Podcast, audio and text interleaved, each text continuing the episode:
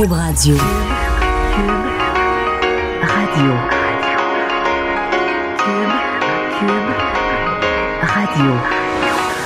Le retour de Mario Dumont. Deux heures d'info. De 15 à 17. Il provoque et remet en question.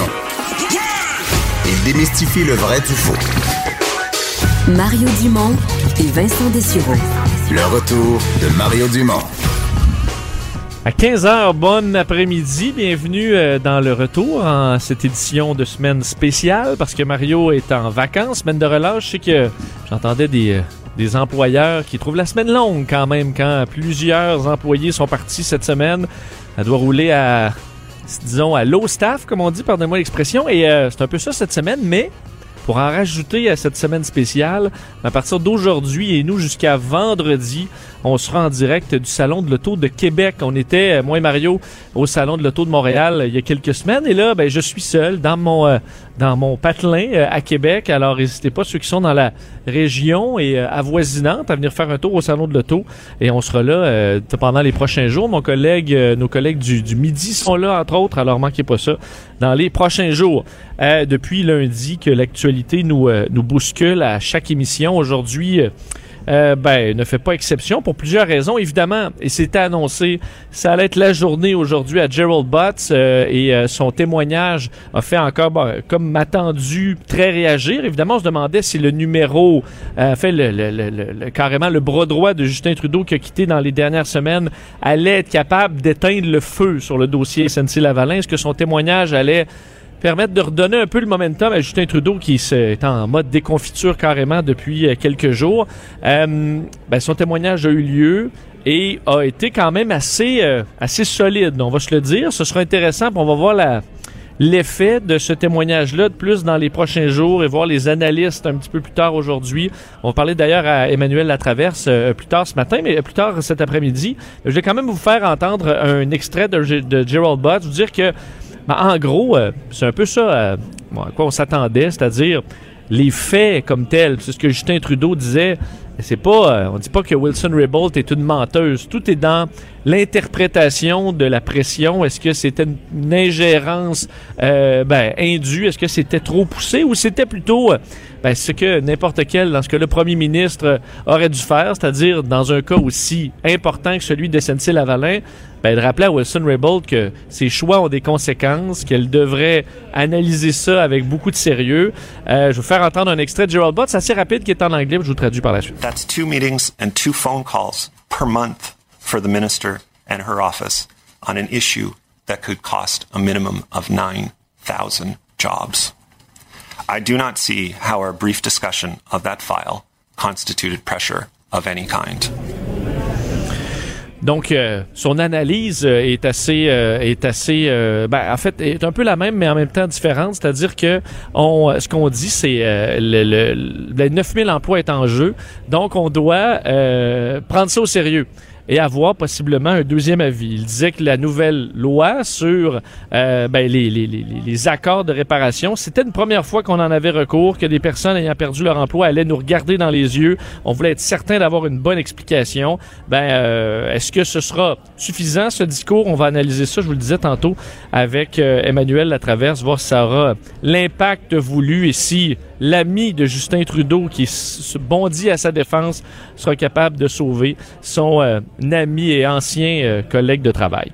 L'autre nouvelle, parce que je dis que l'actualité nous bouscule, on s'attendait à ce que ce soit la journée de Gerald Butts, mais il est arrivé une nouvelle d'importance euh, dans les dernières heures. Le directeur de la Sûreté du Québec, Martin Prudhomme, qui est relevé provisoirement de ses fonctions. Euh, ça, on l'attendait pas. Point de presse de la ministre de la Sécurité publique, Geneviève Guilbeault, pour annoncer donc qu'il y avait des allégations relatives à des infractions criminelles dans le dossier euh, du directeur de la Sûreté du Québec. Puis évidemment, si on veut que quelqu'un soit plus blanc que blanc, c'est bien le directeur de la Sûreté du Québec. Alors, ben, on est obligé de le retirer provisoirement. Je fais d'ailleurs entendre un extrait de la conférence de presse ce matin de Geneviève J'ai été informé hier, comme le prévoit la loi sur la police, d'une allégation relative à des infractions criminelles concernant le directeur général de la Sûreté du Québec, M. Martin Prudhomme. Comme vous le savez, le directeur général de la Sûreté du Québec est nommé par le gouvernement. Euh, les faits allégués ont donc été communiqués hier, toujours le 5 mars, à la secrétaire générale associée aux emplois supérieurs du ministère du Conseil exécutif qui a pris la décision, par mesure administrative, de relever provisoirement de ses fonctions M. Prudhomme, et ce, à compter d'aujourd'hui, le temps euh, nécessaire à la réalisation de l'enquête et à l'examen approfondi de la situation. Bon, alors quand même, nouvelle, euh, nouvelle d'importance. Euh, on comprend qu'il ne fait pas l'objet d'une arrestation. Il y aura enquête du BEI, donc le Bureau d'enquête indépendante. Euh, sera bien, bien curieux de savoir quelle est cette infraction euh, criminelle, si évidemment elle s'avère véridique. Donc, dossier quand même d'importance dont on va reparler durant l'émission. Parce que là, je vous le disais, on est au Salon de l'Auto et on a un invité au Salon de l'Auto. Puis je veux faut que je le rassure en lui disant que c'est pas une pas une attrape là, pour pouvoir le questionner sur le dossier qui nous occupe parce que euh, bon, il est président de la Corporation provinciale des concessionnaires auto du Québec, Robert Poitier, qui est avec nous. Bonjour, Monsieur hey, Bonjour à vous. Ça va bien? Ça va très bien. Euh, évidemment, on va parler de voitures, mais j'ai pas le choix parce que vous êtes là, vous êtes un ancien de la Sûreté du Québec, vous êtes un ancien ministre. Euh, comment vous réagissez à cette, cette annonce aujourd'hui de cette... De, de, de, en fait, on relève de leur fonction le directeur de, de la SQ? Ben, écoutez, euh, évidemment, euh, je suis surpris. Euh, et il y a, comme tous les citoyens qui nous écoutent, euh, des questions. Alors, les questions, c'est pourquoi? De quelle infraction, d'allégation que parlons-nous? On ne le sait pas. Et ce qu'il y a de malheureux dans, dans une situation comme celle-là, c'est qu'à défaut de savoir pour quelle raison euh, le Bureau des enquêtes indépendantes ont amorcé une enquête, ben plusieurs gens vont déjà condamner la personne, vont déjà dire ah ben ça y est. Euh, euh, mais mais ce qui m'embête, c'est qu'on n'a absolument aucune aucune information. Je connais M. Prudhomme depuis plusieurs années et euh, je, je, suis je suis étonné. Je je peux pas dire autre chose que ça actuellement. Si cependant la vice-première ministre a pris cette décision là, euh, il, je suis convaincu qu'ils doivent avoir les motifs pour le faire motifs que nous ne connaissons pas, donc je vais me priver de jugement de quelque sorte que ce soit, autre que dire que c'est une surprise. Je connais M. Bram depuis des années. C'est un ami, je suis pas mal à l'aise de le dire. Euh, on a travaillé ensemble pendant plusieurs années à la du Québec, donc écoutez, euh, on suivra les événements. Faut, donc, il faut quand même rappeler que on est extrêmement prudent dans des cas comme ça. Donc, euh, au moindre doute, quand tu es directeur de la Sûreté du Québec, par précaution, on va le retirer de ses fonctions pour faire Ouais. une enquête complète. Les systèmes sont en place euh, pour ça.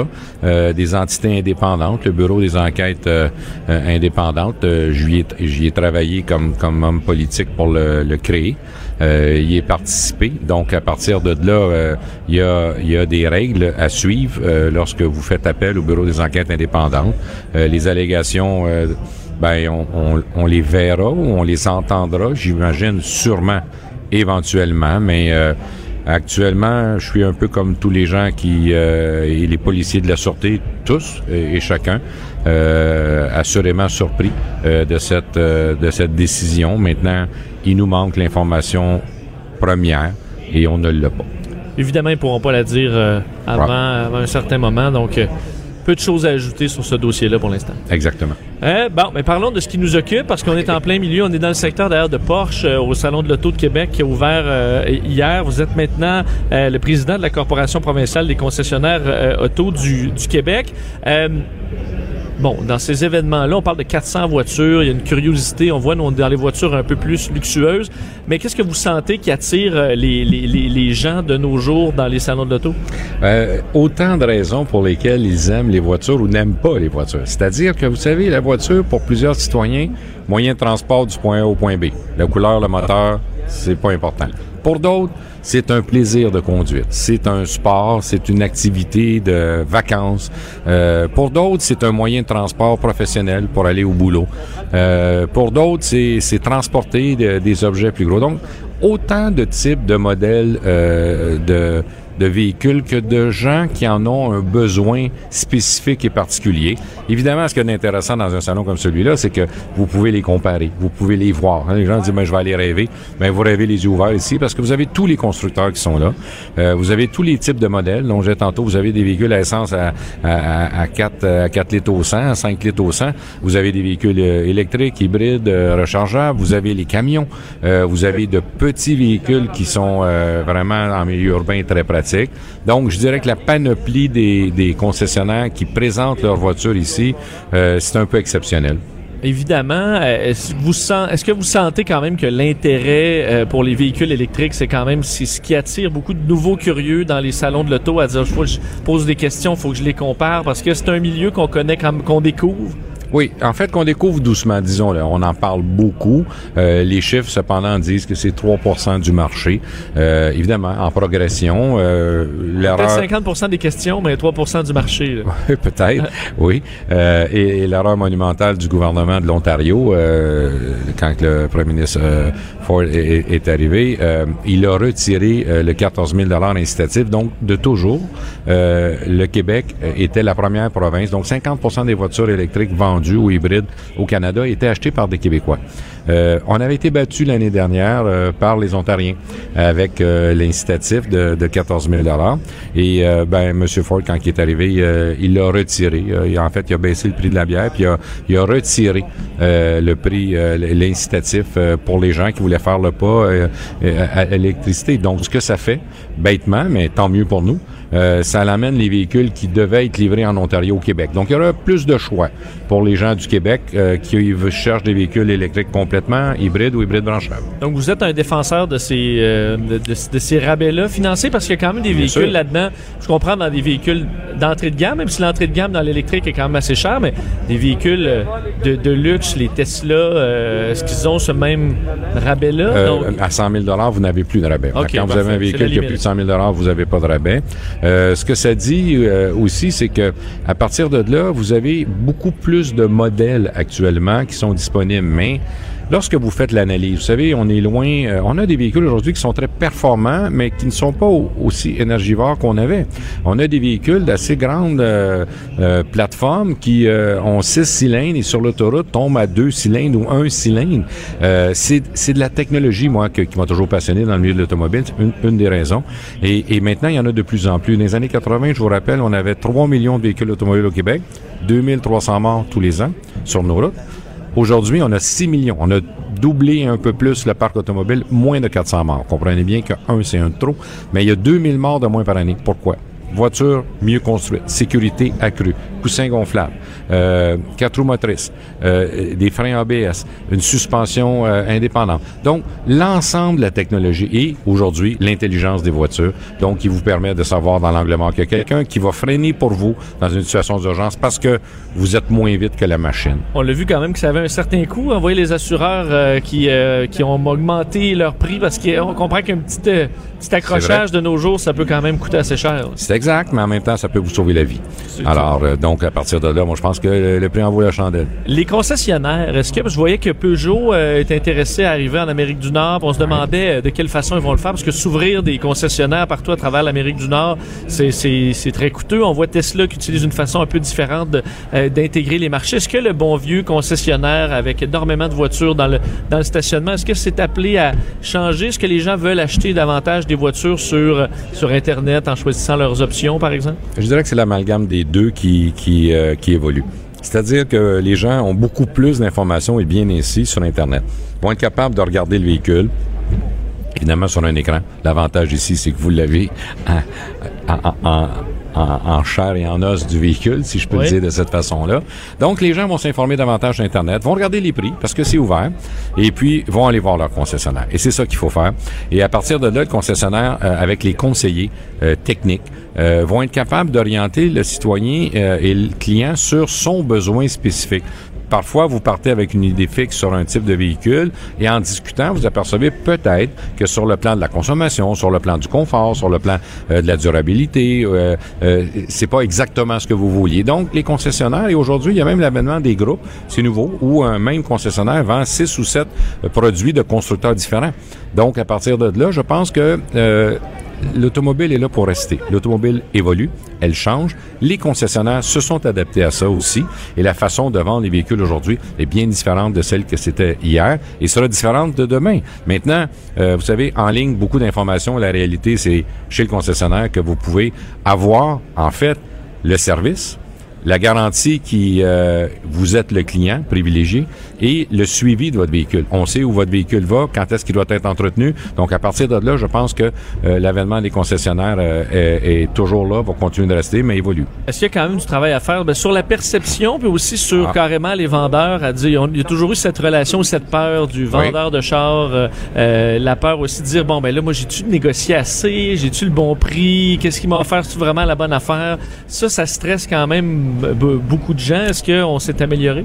Oui, en fait, on s'est amélioré. je vous dirais que, et malheureusement, dans certains cas, cette image-là du, du, mauvais vendeur, on peut l'appeler comme ça parce que dans toutes les professions, dans tous les métiers, il y a, il parfois, il y a eu des vendeurs qui euh, n'étaient pas à la hauteur. Et ça, ça l'a entaché. Euh, la réputation euh, de cette partie-là de, la transaction que vous feriez avec un concessionnaire. Évidemment, se défaire de cette image-là, ce, ce, pourquoi aussi j'ai accepté euh, ce mandat-là, la corporation, c'est euh, de redonner euh, les lettres de noblesse à l'industrie. Parce que ces gens-là, souvent, père, filles et fils, beaucoup de femmes et d'hommes d'affaires et d'enfants de familles qui prennent la relève. Un moteur économique extraordinaire au Québec. L'automobile, je l'ai dit tantôt, c'est 40 000 emplois partout sur le territoire. Les deuxièmes, c'est la planète, c'est le premier levier économique, l'automobile, l'industrie de l'automobile. Alors, moi, je dis que cela a évolué. Si les gens restent collés sur des anciennes perceptions, ben écoutez, euh, revenez nous voir et venez ici aujourd'hui et vous allez voir de quelle façon vous êtes reçus. En terminant, M. Poitiers, est-ce que l'hiver 2019 euh, va être à oublier pour les, les concessionnaires dans la mesure où les, le déneigement. J'étais pas conscient. J'ai vu les photos de certains euh, euh, de certains concessionnaires qui ont des parcs automobiles gigantesques. J'avais pas pris conscience de à quel point c'est du travail à déneiger en hiver. si on 100 véhicules, imaginez-vous de, déblayer tout ça, enlever le véhicule, passer la gratte, remettre le véhicule. ça a été des coûts quand même additionnels pour beaucoup de concessionnaires au, au Québec. C'est une grosse bouchée.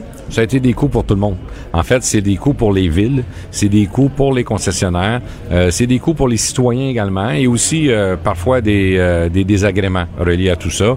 On a un hiver qui est plus rigoureux, on a un hiver plus difficile, mais les concessionnaires ont eu de meilleurs hivers et, et tout ça vient dans une balance et ça fait partie de la profession, ça fait partie des affaires des concessionnaires puis ils vont continuer à déneiger les autos pour que vous puissiez les voir comme il faut. Ça doit, je vois des factures de 100, 130 000 dollars de déneigement, vous imaginez? Le matin, quand tu arrives au travail, tu as 100, 100 voitures à déneiger. Oui, alors on, on, dit que le printemps sera dans quelques semaines. Alors, oui, on va, on va y arriver quand assurons-nous que nous sommes là. Que ça arrive le plus tôt possible. Robert Poetti, un gros merci. Bon, merci. Euh, bon salon. Merci à vous. Et euh, à la prochaine. On revient dans quelques secondes. Le retour de Mario Dumont, l'analyste politique le plus connu au Québec. Cube Radio. À 15h18, une histoire vraiment particulière euh, à Longueuil, le service de police de l'agglomération de Longueuil qui euh, recherche euh, ben, une personne, un voleur de véhicule qui est parti avec une mini fourgonnette alors qu'il y avait trois enfants à bord. Imaginez-vous la panique pour pour les parents. Heureusement, la cavale n'aura pas été très longue, mais on recherche toujours cet individu. On rejoint de la porte-parole au service de la police de Longueuil, Mélanie Mercil. Madame Mercil, bonjour. Bonjour. Donc, racontez-nous cette, cette, cette histoire au, moment des faits donc de ce vol de fourgonnette? Le lundi 25 février dernier, vers 17h50, dans le stationnement d'une garderie située au 125 de la rue Coulonge à Longueuil. Ça, c'est situé près de l'autoroute 132 et du boulevard Jean-Paul Vincent. Il y a eu un vol euh, d'un véhicule, une Honda Odyssey 2015 noir qui était en marche avec euh, trois enfants à bord âgés de 7 ans et 8 ans. Et puis euh, l'homme a laissé le véhicule pour aller chercher un autre enfant à l'intérieur de la garderie. Et puis pendant qu'il était à l'intérieur de la garderie, il y a un suspect qui est arrivé. Il a regardé dans les alentours pour, j'imagine, voir s'il n'y aurait pas quelqu'un qui le verrait. Et puis a embarqué dans la mini fourgonnette. Euh, au moment là, du vol, il ne savait pas qu'il y avait des enfants à bord parce que les vitres étaient vraiment teintées. Alors, il a parcouru environ 200 mètres et puis les enfants se sont mis à crier et puis le suspect a pris peur. Il a garé la voiture euh, sur le bord, il a laissé la véhicule en marche avec les enfants à bord. Il a quitté à pied et par la suite, les enfants se sont mis à courir et ont rejoint euh, leur père qui était à la garderie juste euh, à, en Donc face de la garderie. Le, père s'était rendu compte de rien. C'est ses enfants qui sont arrivés à lui en courant. Là. En fait, il venait de sortir de la garderie et puis s'est rendu compte que son véhicule n'était plus là. Et puis, euh, le moment de se rendre compte que le véhicule était plus là, eh bien, les enfants étaient revenus. Heureusement, euh, sains et saufs, euh, personne n'a été blessé. C'est sûr qu'ils ont subi un, état de choc. Euh, et puis, on demande aux gens là, qui auraient de l'information sur le suspect que vous pouvez voir sur notre site Internet Facebook et Twitter. On peut voir un suspect qui apparaît. C'est un homme à la peau blanche. Il est âgé d'environ 30 ans. Puis au moment du vol, le 25 février dernier, il portait un kangourou foncé avec capuchon, un manteau foncé et un jeans gris ou bleu pâle. Alors, on demande aux gens qui auraient de l'information sur le suspect de composer le 450-463-7211 et puis l'appel peut être traité de façon confidentielle. Donc, vous avez, on peut, vous avez une page YouTube et on peut voir. Les images sont d'ailleurs quand même assez définies. C'est pris d'assez loin, mais elles sont quand même assez claires. On peut quand même voir euh, la démarche de la personne de l'habillement. C'est sûr que peut-être le visage n'est pas très clair, mais je crois que si quelqu'un le connaît bien, c'est peut-être un membre de sa famille ou euh, son, son copain, je crois que la personne pourrait le reconnaître et euh, nous appeler. Alors, on attend votre appel. Euh, tous les détails peuvent être importants pour réussir à identifier le suspect. On rappelle également aux gens là, que les enfants âgés de moins de 7 ans ne peuvent pas être laissés dans une voiture. Euh, il y a un constat d'infection qui peut être émis. Et puis, comme vous le voyez dans ce cas-ci, ça peut être très dangereux. Effectivement, on comprend que bon, les, portes n'étaient pas barrées, mais vous, êtes consciente qu'il y a même beaucoup de parents qui font ça. On va chercher un enfant, on l'installe, on va en chercher le deuxième à la garderie, on l'installe. C'est pas toujours facile pour les parents? Oui, je sais qu'en tant que mère de famille, moi aussi, je sais que des fois, ça peut être tentant, là, vu que l'enfant dort, on veut pas le déranger, on se dit on en juste pour 10 secondes, 30 secondes. Mais on, conseille vraiment aux gens de emporter les enfants avec vous, là, ça évite euh, beaucoup de problèmes par la suite. Madame, merci beaucoup. Merci beaucoup. S'il y a des gens qui sont euh, donc qui ont de, de l'information, peuvent contacter la police de Longueuil. Merci. Merci. Bonne journée. Au revoir, Mélanie Mercil et euh, porte-parole au service de police de Longueuil. Donc, euh, euh ben, effectivement, est-ce qu'on peut blâmer les parents dans un cas comme ça? Euh, je comprends que techniquement, oui, mais un papa là, qui va chercher ses, sa gang à la garderie et qui, qui laisse ses enfants quelques secondes. On comprend, c'est dans l'entrée de, la garderie. Il débarque le moteur tourne parce qu'il fait froid, puis on, on est le, 25 février, je me trompe pas, et euh, on va chercher un enfant, on l'installe, on va chercher un autre, on l'installe. J'ai l'impression que ça arrive très souvent, puis que heureusement, les enlèvements d'enfants pour ce genre de vol-là, ça arrive quand même très, très rarement. Euh, mais oui, vous pouvez avoir un, ticket, c'est interdit de laisser les enfants à bord comme ça. Mais je me souviens, mes parents, euh, même s'ils ont été d'excellents parents, ont quand même fait ça à quelques reprises, qu'on est plus vigilant euh, de nos jours avec tout ça. Histoire quand même assez particulière. Alors, si vous avez de l'information, vous pouvez contacter la police de Longueuil. On a des bonnes nouvelles, croyez bien. En fait, des bonnes nouvelles. On va, devoir attendre pour les confirmer. Mais sachez que le traversier Apollo, euh, notre nouveau Rafio euh, acheté par euh, la Société des traversiers du Québec, serait réparé. En fait, il est réparé.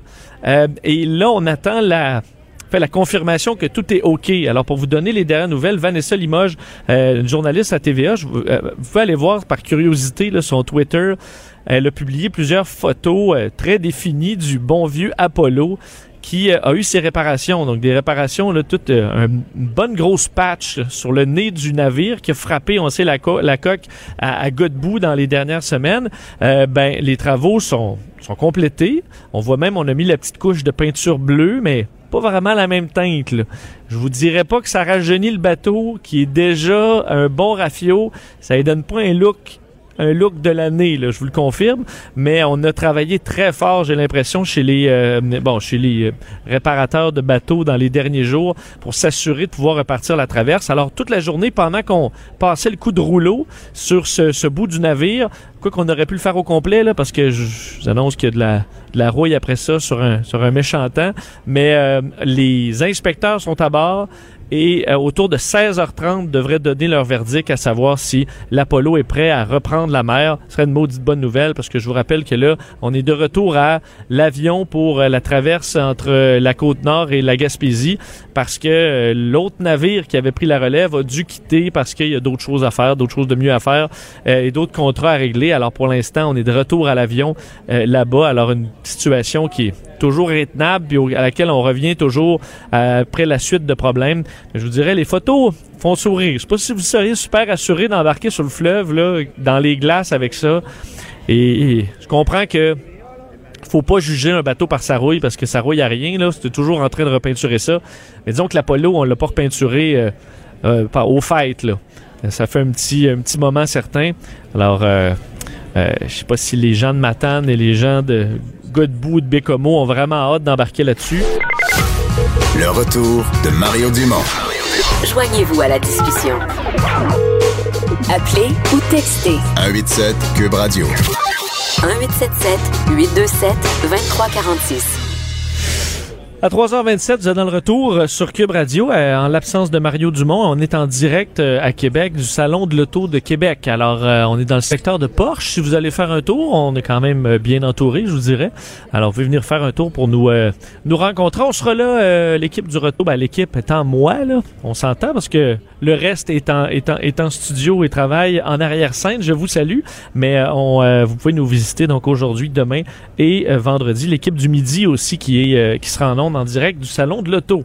Euh, une histoire euh, très intéressante. On est, bon, on le sait, depuis quelques mois, le cannabis est, est légal au Canada et a plusieurs ben, utilités. Évidemment, on pense à l'utilisation récréative, on pense à l'utilisation euh, médicale dans des cas, évidemment, pour enlever la douleur. On pense à des gens atteints de cancer, de douleurs chroniques très graves. Et un autre cas, une autre utilisation peut-être méconnue, c'est dans le cas des, euh, de commotion cérébrale. Et un article euh, intéressant de la presse aujourd'hui nous parle d'une centaine de joueurs retraités de la LNH, de la Ligue nationale de hockey, qui souffrent de problèmes neurologiques à la suite de nombreuses commotions cérébrales. On sait à quel point c'est un sujet d'actualité dans le monde du sport, autant au football qu'au euh, hockey. Euh, ces joueurs-là, on sait qu'il y en a plusieurs qui souffrent de graves problèmes reliés à leur commotion cérébrale, vont tester l'efficacité du cannabis pour traiter leurs symptômes à long terme.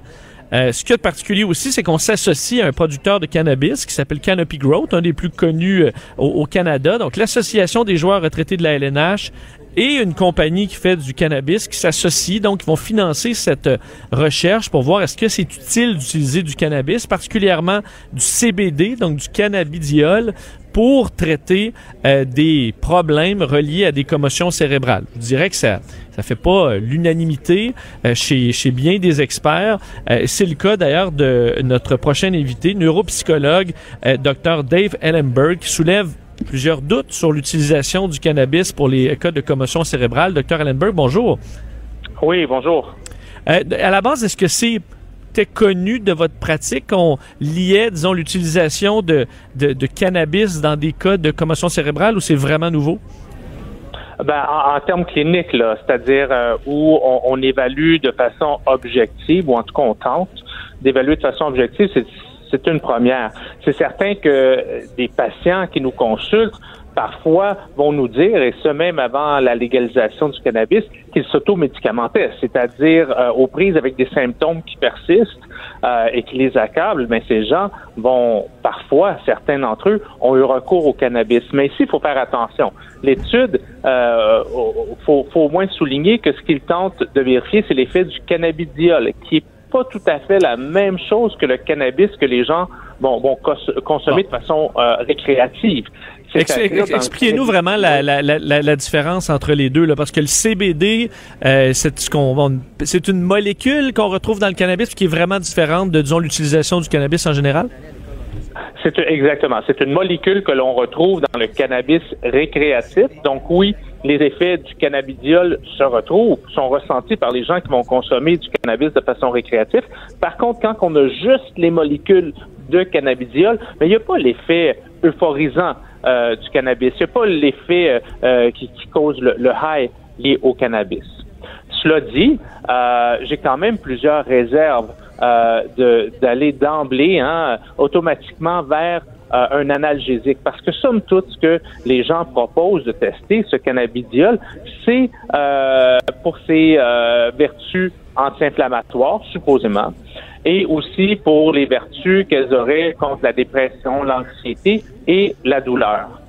Mais le problème pour moi avec cela, d'une part, c'est ressentir la douleur quand on a euh, quand on souffre des symptômes euh, d'une commotion cérébrale ou des symptômes persistants d'une commotion cérébrale, donc qui peuvent durer des mois, des années, c'est ça peut nous être utile parce que ça peut faire en sorte que ça va nous permettre d'ajuster hein, l'effort intellectuel, l'effort physique qu'on va déployer afin de ne pas aggraver la situation. prenez par exemple, vous vous blessez une cheville. Bon, votre cheville, euh, elle vous cause beaucoup de douleur là. Prenez un antidouleur, un analgésique et vous la sentez plus, la douleur. Puis, vous allez courir un marathon sur votre cheville. Hein? Mais c'est clair que cela va causer encore plus de dommages au tissu. Mais c'est un peu ça.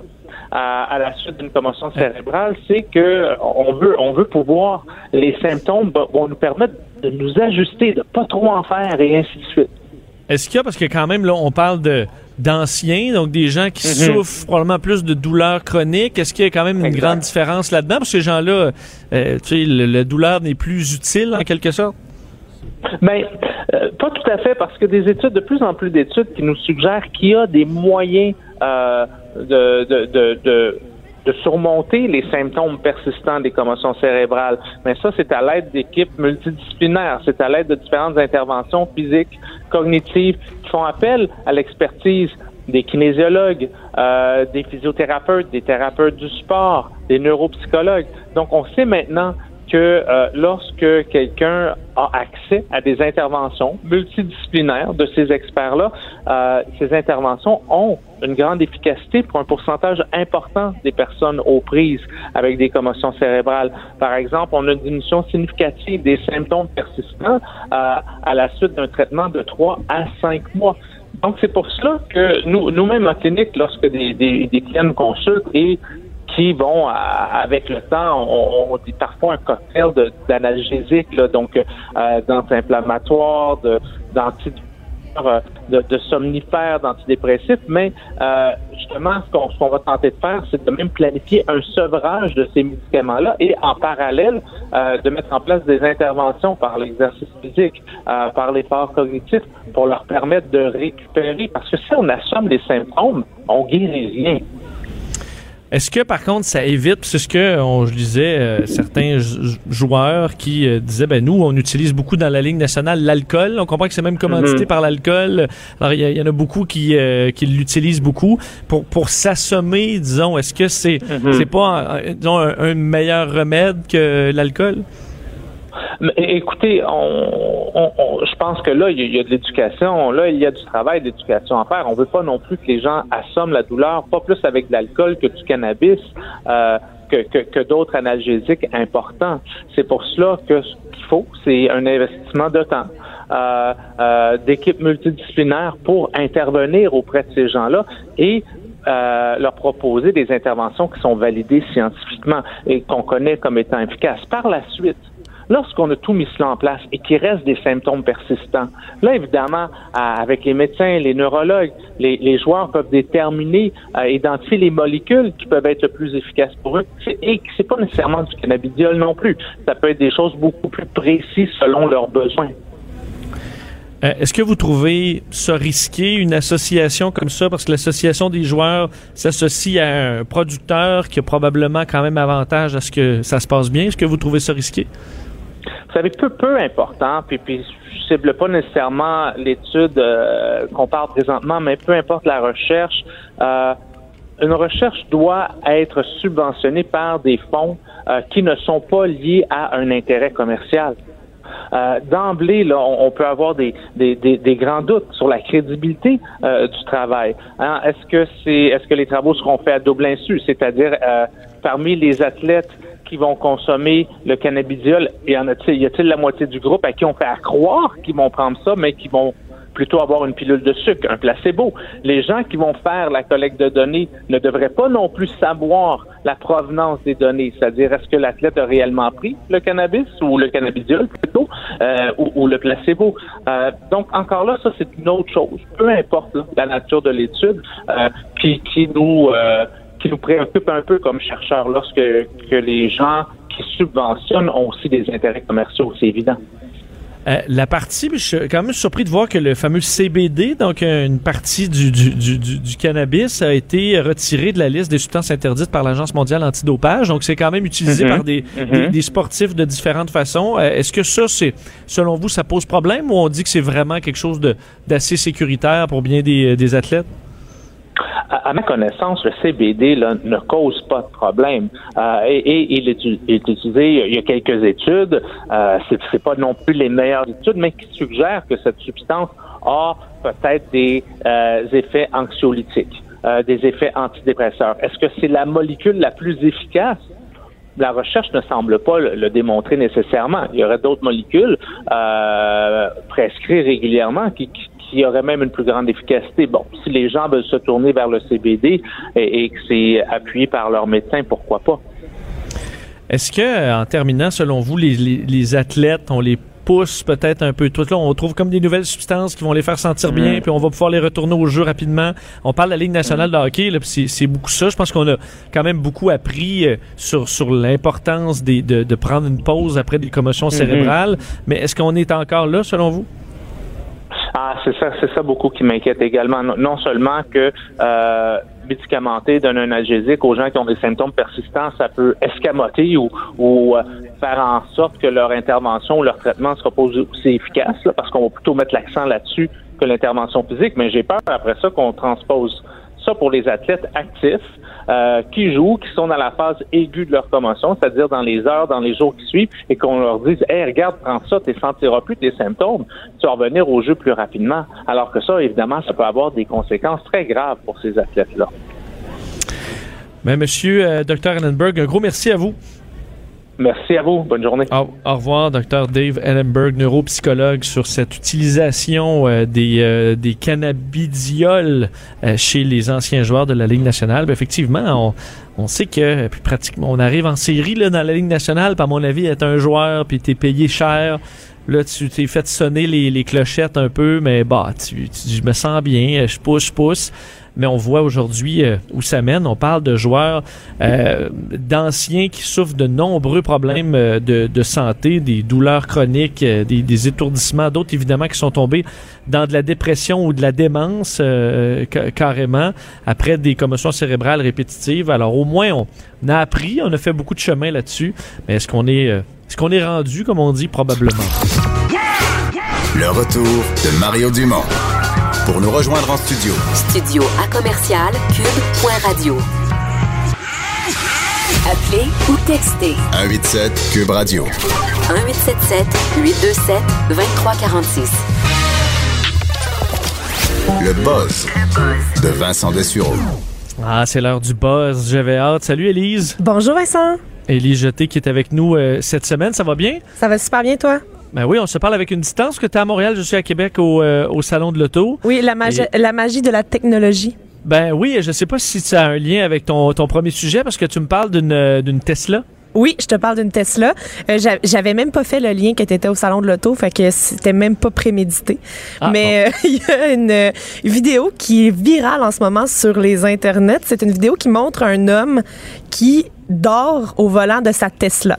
C'est une vidéo qui est devenue virale au cours des derniers jours. Euh, ça a été tourné par, euh, sur une autoroute à Los Angeles par Seth Blake, euh, qui, qui lui euh, dit d'abord Premièrement, ce n'est pas moi qui filmais, c'est ma conjointe parce que bien, bien entendu, il était au volant donc il veut pas euh, se Ouais, faire c'est comme pas plus brillant de filmer. Ben en fait, c'est quand même peut-être moins pire, mais C'est moins pire que dormir. c'est ça. Donc, le- ce qui est problématique, c'est surtout que le gars roule à 120 km heure sur l'autoroute et il est complètement, son, son siège est complètement euh, couché et il dort. là. Il est complètement assoupi. Et là, euh, on nous dit, là, moi, je suis pas une spécialiste en voiture, euh, Vincent. Là, Euh, le guide de l'auto, c'est pas moi. Fait que j'ai consulté mon collègue Frédéric Mercier de la section automobile parce que je voulais être sûr de pas dire n'importe quoi. Et il C'est bien parce que c'est une bonne source. oui, et il m'a dit que euh, Autopilot, qui est la technologie qui est développée par Tesla, est intégrée sur plusieurs des modèles Tesla et que c'est ça demeure illégal là, de dormir au volant parce que tu es supposé avoir les deux mains sur le volant en tout temps malgré le fait que ton véhicule se conduit tout seul. Fait que euh, moi je je, Donc, je, je crois C'est illégal. Est-ce que c'est vrai? euh, Tu sais, techniquement, ce que tu dis là, Tu es dans ta voiture, elle se conduit tout seul. Tu- S'il arrive de quoi, là, elle va me réveiller, là. Ouais, mais c'est parce que Tu- c'est c'est supposé faire en sorte que ça suit le trafic et que tu restes dans ta voie. Donc, tu ne sors pas de ta voie puis tu fonces pas dans les autres voitures. Ouais. Je comprends que s'il y a quelque chose qui, à un moment donné, cloche sur la voiture, ça doit te faire un bruit. J'ai pas de Tesla, là, mais ça doit te faire un bruit ou quelque chose pour que tu reprennes l'attention. Mais admettons, c'est fait pour que tu sois déjà prêt à reprendre le volant. Si t'es endormi bien dur, t'es en train de rêver à ton voyage euh, dans le sud, C'est et ça. là que ça se met à sonner, on s'entend que tu reprends pas le volant pour, éviter la, la, la, la grand-maman qui traverse assez vite, là. Ben exactement. Puis euh, on s'entend que tu as besoin d'avoir toute ton attention quand tu es au volant d'une voiture, là, on va se le dire. Là. Ça a beau être une grande technologie, puis ça, ça demeure que c'est pas un humain. tu sais. Fait qu'il y a rien de mieux que l'humain pour être derrière un volant d'une Ben, voiture. C'est un peu ça, on se rend compte que tu dis on veut des voitures autonomes, mais là pour l'instant autonome, euh, semi-autonome, parce que ça prend quand même une vigilance. Mais est-ce qu'on peut faire confiance à- aux humains là, de pas justement juste se canter puis euh, ou manger son sandwich en jasant, en surveillant plus rien? J'ai de la misère à je pense que ça va prendre le jour où tu, tu vas arriver vraiment. En fait, ça existe déjà, mais est-ce qu'il faudrait des systèmes qui surveillent l'attention Puis ça te dit là si tu commences à, à regarder en arrière pendant cinq minutes à parler aux enfants, ben ça dit non non là, on t'aide à conduire, mais faut que tu sois attentif tout le temps. Mais comme un pilote d'avion, tu es sur le pilote automatique, mais tu es toujours en train de surveiller, puis tes yeux quittent jamais les instruments parce que le jour où il y a de quoi, ben faut que tu sois là. Mais moi, je, je suis vraiment pour cette technologie-là, notamment pour les gens qui s'endorment facilement au volant, tu sais.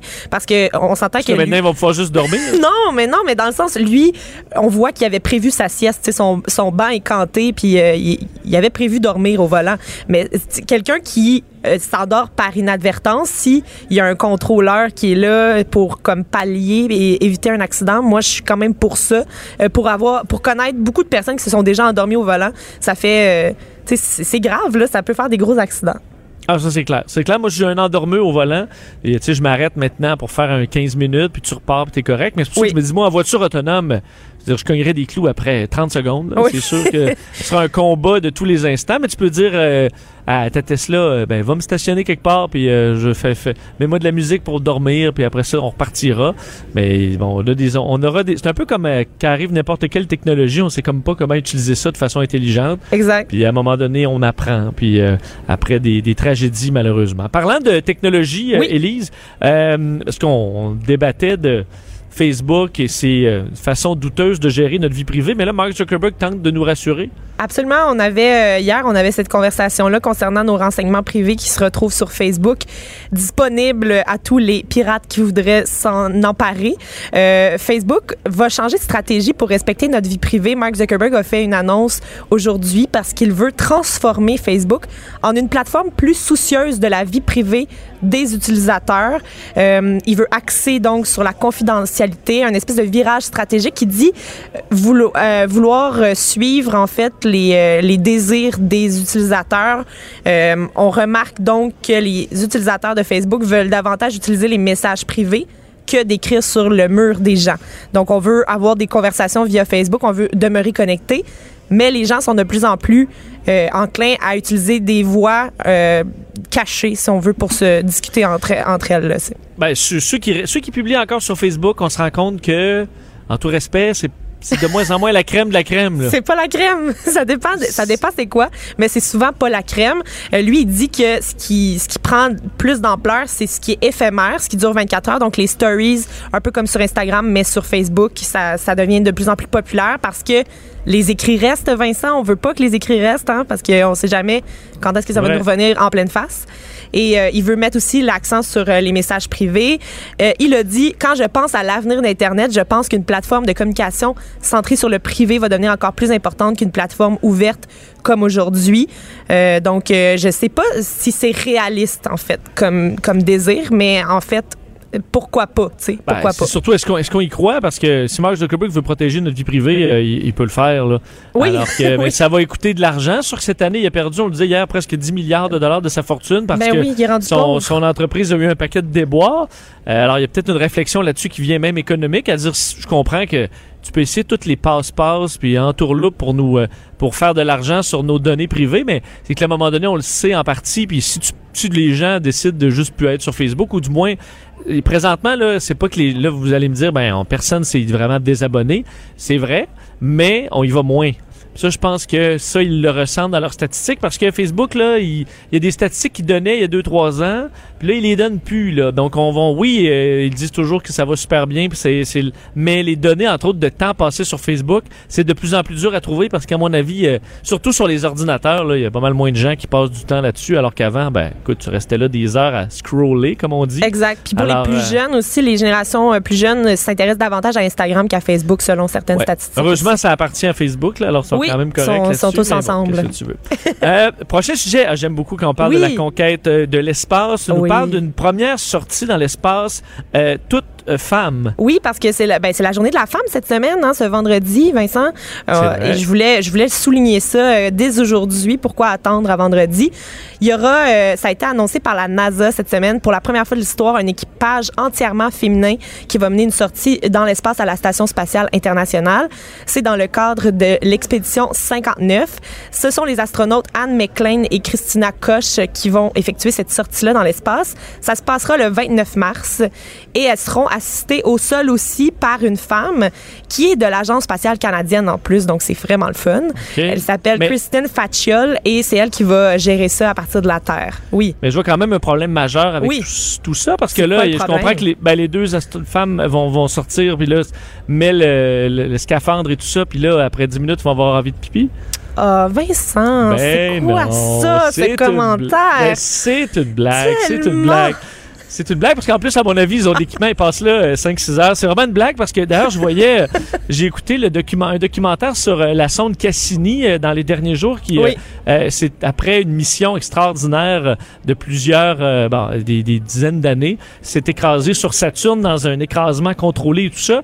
Et euh, c'est vraiment une, c'est une femme qui, est- qui était à la tête du projet pratiquement du début à la fin, puis je l'ai trouvée tellement touchante. Puis elle, elle disait au début, là, puis tu en as deux, femmes, entre autres, très haut placées dans ce programme-là. Disait au début, là, on était euh, de- quelques femmes dans un monde d'hommes. On a vu dans l'histoire de la NASA que ça avait été même encore pire euh, au- auparavant dans le programme Apollo. Oui. Mais maintenant, là, euh, tu vois dans les salles, euh, les, écoute, les femmes sont partout chez SpaceX, dans les compagnies comme ça. Puis même si on essaie de d'amener toujours la science dans les champs d'intérêt des femmes, parce qu'il y a eu des événements récemment même au Québec, mais on voit que ça marche quand même. Là. Puis Oui. Il y en a des, des solides, solides. Et on parle aussi beaucoup de la place des femmes dans plusieurs domaines professionnels et euh, la- les astronautes, ça fait pas exception à la règle. Il y a McLean et les deux filles qui vont aller dans l'espace. Elles ont gradué euh, dans la même classe d'astronautes.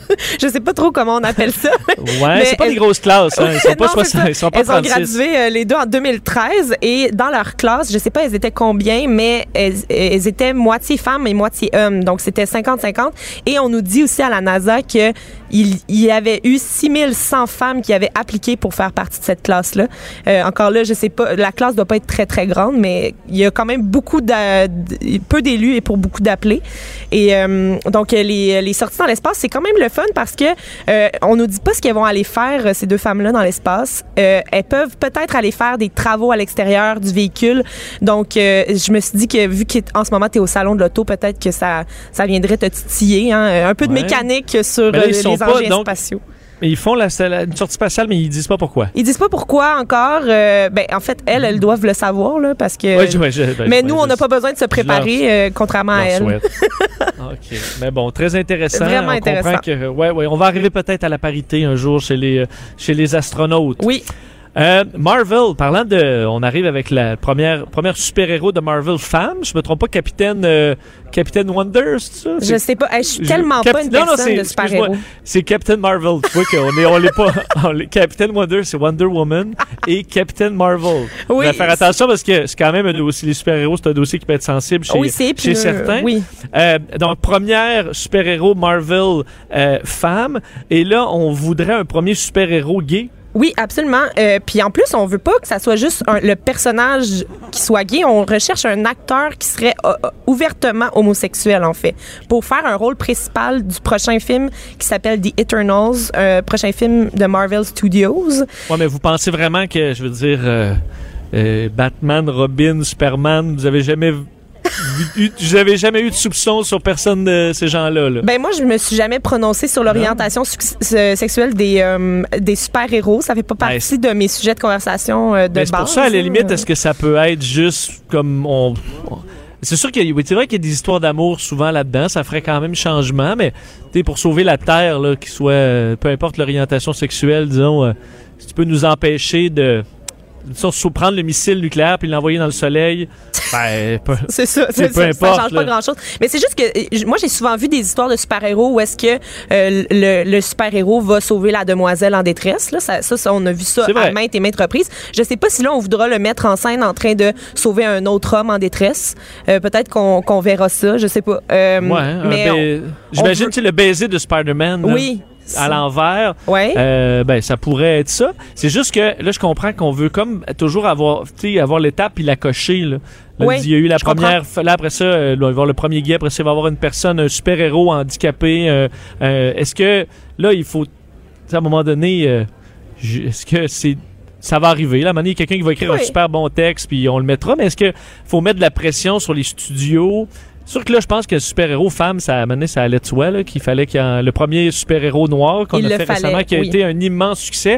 Sûr que vient le succès commercial aussi euh, euh, avec euh, le, le, le, le, premier super-héros noir. Ça a été un succès commercial gigantesque. Fait que des fois, peut-être que ça rassure les, euh, les grands studios à dire, ben, faire preuve d'un peu d'audace. euh, D'ouverture, d'audace. ouais. d'ouverture, ben, ça, ça attire quand même au guichet. Oui, et ça fait partie d'une série d'objectifs qui se sont fixés en fait de casting pour euh, faire place à la diversité. Là.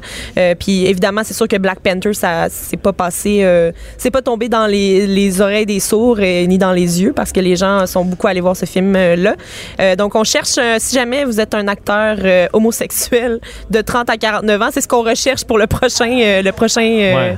le prochain C'est là, de ce que je euh, comprends, c'est que de nos jours, admettons, un gay pour. Un, un, un hétéro pourra pas jouer un gay. Ben, ça va être de l'appropriation sexuelle. Ça je va sais pas où est-ce qu'on est rendu. Je sais pas À où est-ce qu'on est avis, rendu dans les appropriations. On a parlé beaucoup d'appropriation culturelle. Je sais pas si on est rendu à l'appropriation sexuelle. C'est pe- peut-être, peut-être. Et on termine avec Virgin euh, Atlantic, compagnie aérienne qui euh, change de euh, réglementation pour ses agents de bord. Oui, euh, mais les hôtesses de l'air, on, on les a souvent vues euh, personnifiées avec la jupe, le- les cheveux parfaits, le maquillage euh, et surtout les talons hauts, moi, que je trouve absolument abominables. Déjà, ce ça fait longtemps que j'ai pas vu de, me semble, d'agents de bord en talons hauts. Mais elles ont, elles ont encore des Elles talons ont des talons hauts, Bien pour sûr qu'elles ont des talons hauts. Oui, oui, oui. Les, les- Ah ouais. ben, Dans l'allée, mon si jamais. Si t'es une femme qui a déjà porté des talons hauts, c'est une chose que tu remarques euh, beaucoup parce que tu sais à quel point c'est douloureux pour les pieds. Mais là, dans les turbulences, tout ça, pendant 8 heures en talons hauts, j'avoue qu'il est temps d'enlever ça. c'est l'enfer. Et c'est même pas de ça dont, dont on parle aujourd'hui parce que Virgin Atlantic, ils ont, ils ont décidé que leur- les femmes qui sont agents de bord euh, pour leur compagnie ne seraient plus obligées d'être maquillées ou de porter une jupe.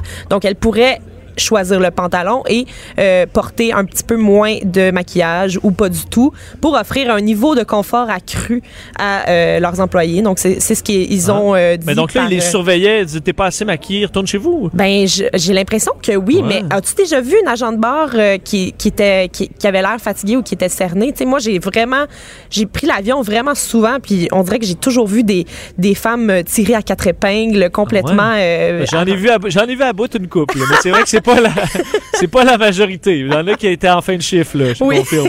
je peux comprendre là. Puis, mais c'est surtout une question de confort parce que on s'entend. Je sais pas c'est quoi ta tenue quand tu vas en avion, euh, Vincent. Moi, c'est une tenue j'ai légère qui respire. c'est ça. Là, moi, j'ai des jogging puis des, euh, des running puis c'est c'est pas mal ça. là, tout ce qui finit en ing.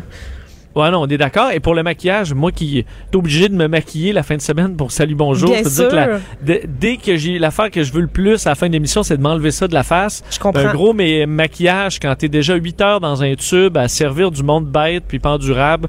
Euh, moi, je te dis, mes- mesdames, mettez-vous confortable le plus possible. Ça peut vous aider. C'est pas un métier qui est, euh, qui est facile. Donc, euh, effectivement, on peut Ouais. T'es- t'as- Quand ton agent de bord soit maquillé ou pas, là, Ça, Ça change, change pas grand-chose.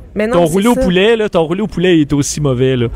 Exactement. Puis euh, on s'entend aussi qu'il y a souvent eu des, euh, il y a souvent eu des, euh, pas des manifestations, mais il y a des gens qui se sont, qui étaient outrés du fait que on demande aux, justement aux agents de bord de perdre du poids, d'être présentables, là, d'avoir une présentation spécifique pour être euh, assez attrayant ou euh, en ayant l'air toujours de bonne humeur et toujours bien mis et bien mise. Donc, euh, je pense que ça, ça, ça donne un premier coup de crayon sur un règlement qui devrait s'assouplir encore davantage. Le retour de Mario Dumont, le seul ancien politicien qui ne vous sortira jamais de cassette. Mario Dumont et Vincent Dessureau. Jusqu'à 17. Cube Radio. 16h02, vous êtes dans le retour à Cube Radio en direct du Salon de l'Auto de Québec, excep- exceptionnellement pour aujourd'hui et jusqu'à vendredi. Je vous rappelle que Mario Dumont est toujours en vacances, sera de retour euh, lundi. Je pense que tout va bien, inquiétez-vous pas pour lui, il est au beau soleil, euh, se reviendra euh, avec un bronzage de circonstances, notre cher Mario. Et euh, l'actualité, ben, elle, euh, se, se- bouscule, euh, on dirait, depuis quelques jours. Et cette euh, nouvelle inattendue euh, aujourd'hui, comme quoi le directeur de la Sûreté du Québec, Martin Prudhomme, est relevé provisoirement de ses fonctions, nouvelle majeure évidemment dans le monde de la sécurité publique. Ça a été annoncé par Geneviève Guilbeault, la ministre de la Sécurité publique et vice-première ministre euh, du Québec. Je vous laisse entendre un extrait de son point de presse un peu plus tôt aujourd'hui. J'ai été informé hier, comme le prévoit la loi sur la police, d'une allégation relative à des infractions criminelles concernant le directeur général de la Sûreté du Québec, M. Martin Prudhomme. Comme vous le savez, le directeur général de la Sûreté du Québec est nommé par le gouvernement. Euh, Les faits allégués ont donc été communiqués hier, toujours le 5 mars, à la secrétaire générale associée aux emplois supérieurs du ministère du Conseil exécutif, qui a pris la décision, par mesure administrative, de relever provisoirement de ses fonctions M. Prudhomme, et ce, à compter d'aujourd'hui, le temps euh, nécessaire à la réalisation de l'enquête et à l'examen approfondi de la situation. Donc, il y aura enquête du bureau, euh, du bureau d'enquête indépendante sur le dossier de Martin Prudhomme. On ignore évidemment de quelle allégation on parle. Euh, c'est une information qui évidemment nous euh, rend tout ça un peu flou. Je vous dire que notre collègue Félix Séguin dit que les allégations ayant mené à la suspension de Martin Prudhomme seraient liées à l'enquête du bureau d'enquête indépendante sur les fuites à l'UPAC et aussi à l'enquête de celle-ci sur Guy Ouellette.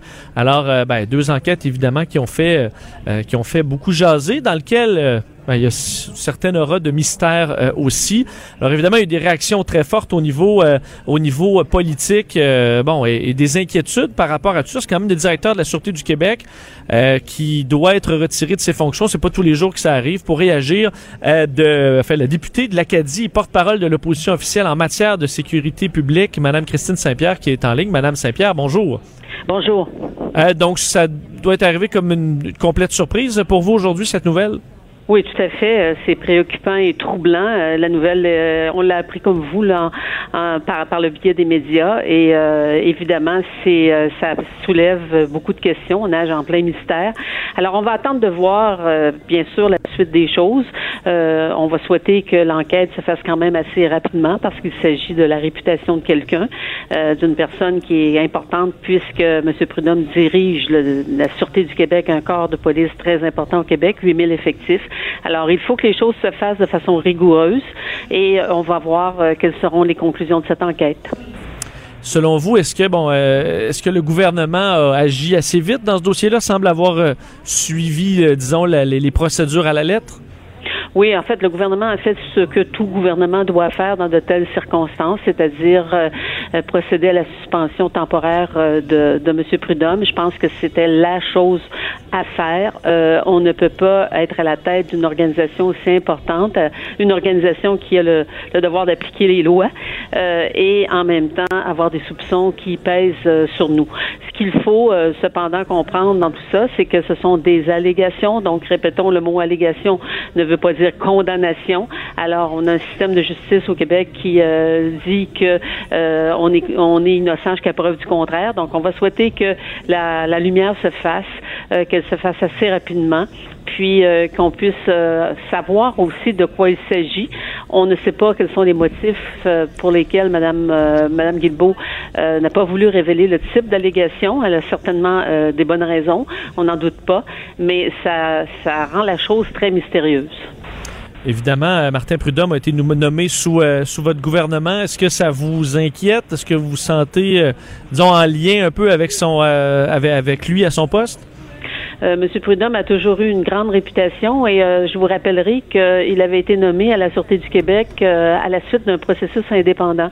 C'est ma collègue Thériault, qui était alors ministre de la Sécurité publique, qui avait mis en place ce processus indépendant, indépendant c'est-à-dire qu'un comité avait été nommé sur lequel siégeaient des gens qui avaient une totale indépendance, dont le sous-ministre, il y avait un administrateur de l'État, il y avait un ancien directeur de, de police du Québec, un comité de quatre personnes, si ma mémoire est bonne, et qui avait remis une recommandation euh, à Madame euh, à Madame Thériault. Et ce processus-là, d'ailleurs, euh, euh, va être enchâssé dans la loi, euh, la loi numéro 1 que le gouvernement a mis en place, a déposé. Et, on est en train d'ailleurs d'étudier cette loi-là. Donc, le processus qui avait été mis en place par Madame Thériault va être enchâssé dans une loi. C'était un processus très, très sérieux. Et on connaissait, bien sûr, M. Prudhomme par sa réputation. Euh, maintenant, euh, il faut euh, prendre ces choses-là au sérieux aujourd'hui. Il faut voir faire la lumière, souhaiter que la lumière soit faite, qu'elle soit faite rapidement, mais avec rigueur. Et ensuite, ben, on pourra voir de quoi il s'agit exactement, parce qu'on ne- le sait pas. Mais la confiance du public, c'est ce qui doit primer. Et de faire en sorte qu'on suspende Monsieur, Prudhomme, qu'on le retire provisoirement de ses responsabilités, c'était la chose à faire, absolument. Vous avez confiance au système, vous avez confiance euh, entièrement envers le Bureau des enquêtes indépendantes? Bien, c'est-à-dire, euh, il faut, faut avoir confiance. Là, on n'est pas, on n'est pas là pour euh, imaginer toutes sortes de scénarios. Je pense qu'il faut avoir confiance euh, aux enquêtes. Il faut que, comme je dis, c'est, c'est une question de rigueur, une question. Il faut que la lumière soit faite. S'il y a euh, des allégations sérieuses qui portent vers des accusations, ben là, il faudra que la principale intéressée fasse face à la musique. Si ce sont des allégations qui sont non fondées, bien là, il faudra aussi qu'on qu'on se pose des questions sur euh, pourquoi on veut détruire la réputation de quelqu'un.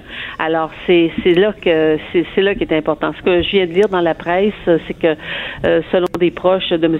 Prudhomme, il était complètement abasourdi euh, de voir que que ce- cela lui arrivait. Mais euh, il faut il faut aussi qu'il comprenne que euh, il y a une enquête qui doit se tenir. Puis il doit comprendre ça puisqu'il est lui-même un, un policier de carrière. Alors il comprend cela et il a il a il a bien sûr euh, j'imagine qu'il doit vouloir attendre. Il doit être impatient d'attendre les conclusions de cette euh, de cette enquête là. On va suivre l'enquête, évidemment, de près. Madame Christine Saint-Pierre, merci beaucoup. Merci, bonne journée. Au revoir, Christine Saint-Pierre, euh, de bon évidemment euh, porte-parole en matière de sécurité publique à l'opposition officielle. Alors on va surveiller le dossier euh, Martin Prudhomme. Vous comprendrez aussi que quand tu es directeur général de la Sûreté du Québec, ben faut être euh, faut être blanc de tout soupçon. Là. Alors, dès qu'on a des soupçons, quoi que ce soit, on doit le retirer de ses fonctions. Il est directeur de la SQ. Alors, euh, on verra dans la suite des choses. faut pas non plus, effectivement, le, condamner. Il faut juste prendre ça, évidemment, très, très euh, au sérieux. Euh, autre dossier. Et moi, vous savez, mon signal que le printemps est arrivé. Il y a le changement d'heure, là, on va, y arriver. C'est quand même déjà un, bon signal qui fait du bien, mais c'est la saison du crabe des neiges. Quand le crabe arrive en, en poissonnerie, je viens tout énervé. C'est mon plat préféré au monde. Euh, et euh, ça sonne l'arrivée du printemps. C'est un, beau moment. Évidemment, pour les pêcheurs de crabes, c'est le début du travail. Il faut comprendre que cette année devrait être plus difficile parce que euh, le crabe des neiges a perdu sa certification de pêche durable euh, qu'elle avait euh, bon depuis depuis un certain temps. Pourquoi? En raison du problème des baleines noires. Donc des baleines noires qui se retrouvent ben, coincées dans des équipements, se retrouvent heurtées par des navires, des bateaux de pêche, de sorte qu'on doit arrêter cette certification qui va empêcher certains marchés pour le crabe des neiges. Évidemment, c'est une nouvelle très difficile à avaler pour euh, les, euh, ben, les pêcheurs de crabes, évidemment, et toute cette industrie qui est très importante à plusieurs endroits, euh, évidemment, euh, dans le bon l'est du Canada et particulièrement chez nous. Alors, pour en parler, il est président de l'Association des crabiers. Je rejoins Daniel Desbois. Monsieur Desbois, bonjour. Bonjour. Donc, pour vous, c'est une nouvelle catastrophique pour la saison qui, qui arrive? Non, c'est pas une nouvelle catastrophique. Non, mais on peut pas dire, c'est pas la perte de, euh, de certification, c'est une suspension de certains égards. Bon, c'est ça. Donc là, ça vous prive de quoi? Cette, euh, ça, ça vous prive du, du marché européen, entre autres? Ben, c'est ça, mais présentement, ça ne prive pas de grand-chose, là. C'est parce que euh, le marché européen est pas visé par le crabe des neiges. Et le marché américain et japonais, présentement, ils ne demandent pas la certification à court terme. Bon, et là, euh, on comprend qu'est-ce qui arrive avec le cas des, des baleines. On parle de baleines noires qui se, qui se coincent dans, dans des équipements pour, euh, pour la pêche au crabe, qui sont heurtés par des navires. Il y a deux ans, euh, avec les changements climatiques, on a vu l'arrivée des baleines noires dans le Golfe qu'on voyait presque pas avant. Et là, c'est arrivé massivement depuis deux ans. Fait que, oui, avec, avec un très gros quota il y a deux ans, puis beaucoup de cordages, et certains beaucoup certains de ces cordages-là qui flottaient sur l'eau, qui n'étaient pas assez lestés, il y a eu des empêtrements. Deux, deux empêtrements à cause des cordages, deux, trois. Mais ça, ça, a été corrigé. Et où ce qu'on déplore la chose, c'est que où ce que la MSC, on ne n'est pas d'accord. C'était- Cette année, il n'y a pas eu au- aucun décès. Eux, autres, il semblerait qu'ils auraient trouvé deux, je sais pas où, comment ils ont fait, ils ont trouvé deux, deux empêtrements de baleines où il y a eu des cordages. L'an passé, euh, avec la collaboration du ministère des Pêches Océans, on- tout le monde a marqué leur cordage. Qu'à- à, chaque, euh, dire, à 4-5 endroits euh, le long de cordage, on avait une marque spéciale qui indique la zone de pêche où, où qu'on pêche. Puis les, les, les cordages qu'on retrouve probablement retrouvés sur les baleines, mais il y a des cordages, mais pas de marque. Fait que je sais pas comment ils peuvent arriver à la conclusion que c'est nous. Et la, la baleine a pu arriver avec un cordage d'ailleurs. Et on ne sait pas, puis ils ont pas- on avait demandé d'avoir les preuves, on n'a rien fourni. Euh, Monsieur Desbois, on va surveiller votre situation. On vous entend pas très bien. Je vais devoir arrêter euh, l'entrevue ici. Mais on vous remercie. On vous souhaite quand même, euh, quand même bonne saison pour euh, l'année qui vient. Parfait, merci. Au revoir, Daniel Desbois, président de l'Association des crabiers. Donc, une situation un peu euh, difficile pour ces gens-là. Est-ce que ça va amener des prix euh, moins élevés euh, chez nous pour la nouvelle saison? Ça peut quand même peut-être être intéressant, disons, pour les consommateurs au Québec. Parce qu'entre autres, on remarque que les gros, les belles grosses pinces délicieuses, on envoie ça en Asie maintenant. Puis nous, on a les petites, les petites rachetiques qui sont qui sont moins disons impressionnantes. Alors est-ce que cette année on sera peut-être un peu plus euh, gâté? Ça reste à voir la saison qui va quand même commencer. Euh, éventuellement on va y arriver. Bon comme je vous disais là, ça sonnait pas très bien avec euh, Monsieur Desbiens. Euh, on, re- on reste dans l'est du Québec parce que le dossier de l'Apollo, évidemment, est suivi de près dans l'émission du retour. On le sait à quel point ça a été une saga dans les, dans les derniers mois, une situation constamment difficile avec des nouveaux chapitres. Le dernier en liste était que l'Apollo avait frappé le quai à Godbout, euh, bon, avec euh, quand même un dommage assez impressionnant à l'avant du navire. On avait dû reprendre euh, les, euh, la ligne aérienne pour remplacer tout ça, envoyer un autre navire de CTMA vacancier qui a dû retourner. Alors là, ça urge que l'Apollo reprenne la mer. Et ben, il y a un peu de nouveau dans ce, dans ce dossier-là avec notre journaliste pour TVA Nouvelles dans l'Est du Québec, Vanessa Limoges. Allô, Vanessa? Salut Vincent. Euh, Donc, j'ai vu plusieurs euh, de vos photos sur les euh, sur les réseaux sociaux aujourd'hui. En fait, il a été patché là, le- la- le- l'Apollo. Oui, mais je dois dire qu'au courant de la journée, quand même, le look du navire a quand même changé parce que cet après-midi, on a peinturé la coque. Donc, je sais là, que ça a beaucoup circulé et que les gens trouvaient que le navire n'avait pas vraiment fière allure, si je peux dire. Mais bon, il a été peinturé cet après-midi, donc son look était, était bien mieux, disons, quand on a Mais- quitté le quai là, euh, vers 14 heures. Mais, par, mais en même temps, c'est pas le. C'est moi où on n'a pas utilisé le même bleu exactement, ou c'est que l'autre bleu avait, disons, pris un peu de soleil euh, depuis les années? Eh bien, vous savez quoi? Il y a une explication. C'est effectivement pas le même bleu. C'est le bleu de la STQ. C'est ce qu'on m'a dit euh, sur le quai. Les travailleurs m'ont dit c'est pas exactement le même bleu. On a utilisé, je suppose, euh, des, des, des- de la peinture qui restait, là, qui appartenait à la STQ. Donc, c'est va- va- vous avez un bon œil. Ce n'est pas le même bleu. On est, Effectivement. je comprends. On est dans, mais on comprend qu'on est dans le patchage, puis on va pas leur peinturer au complet pour euh, pour quelques mois, parce que reste que le look. Est-ce que vous entendez quand même parler des les, les résidents qui disent ouais, on n'est pas nécessairement. Je comprends que le le côté rouillé d'un navire à l'extérieur, c'est comme un combat euh, perdu d'avance. Il faut le repeinturer tout le temps. Mais est-ce que les gens se disent ouais, on n'est pas rassuré par le look de ce de ce rafio là? Ben, sur les réseaux sociaux, c'est un peu l'écho qu'on a, mais sur place quand même, on trouve que justement, puisque c'est un vieux bateau, c'est un bateau qui est quand même assez C'est ce qu'on nous dit. Parce qu'on a l'exemple du FA Gauthier qui, euh, lui, bon, c'est vraiment, il y a eu des interruptions sur- de, de service, elles ont été nombreuses, puis on se dit, ben, c'est un bateau qui est plus récent. Donc, on a parlé à quelques personnes qui étaient OK tantôt, simplement pour venir voir là, comment ça se passait. Il y en a qui attendaient de savoir si finalement demain, ils pourraient le prendre aussi. Et eux, ce qu'ils me racontaient, dans le fond, c'est nous, on a plus confiance en ce bateau-là, puisqu'il est vieux, on sait qu'il a été, euh, qu'il a été construit en 1970, puis on se disait, ben, il doit quand même être assez solide, s'il euh, il a pu, euh, survivre jusqu'ici. Mais bon, C'est- sûr qu'aujourd'hui, oui, qu'est-ce que vous allez dire? Non, mais je veux dire, c'est vrai, eux se disent, ben là, c'est les nouvelles technologies qui nous ont failli, alors que les bons vieux, les bons vieux navires du temps, eux, ils étaient solides.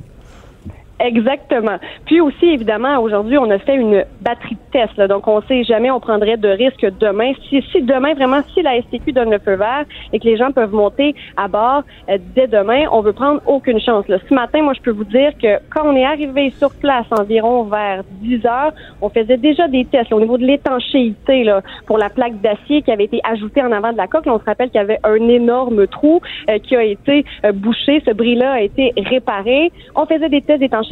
On me disait qu'il y avait toute une autre équipe qui était à l'intérieur pour regarder au niveau de la mécanique parce que c'est la porte d'embarquement. Donc, les gens rentrent par là. Puis on voulait s'assurer que la mécanique, que tout était en ordre aussi. Et ce qu'on me disait aussi sur place, c'est que c'est pas seulement aujourd'hui qu'on a fait des tests. On me disait qu'il y avait une équipe qui était là depuis plusieurs jours et qui ont passé littéralement tout le bateau au peigne fin. Donc, on comprend qu'on voulait, veut prendre absolument aucune chance. Et là, d'ailleurs, on est rendu, bon, il y a- un peu plus de quatre heures.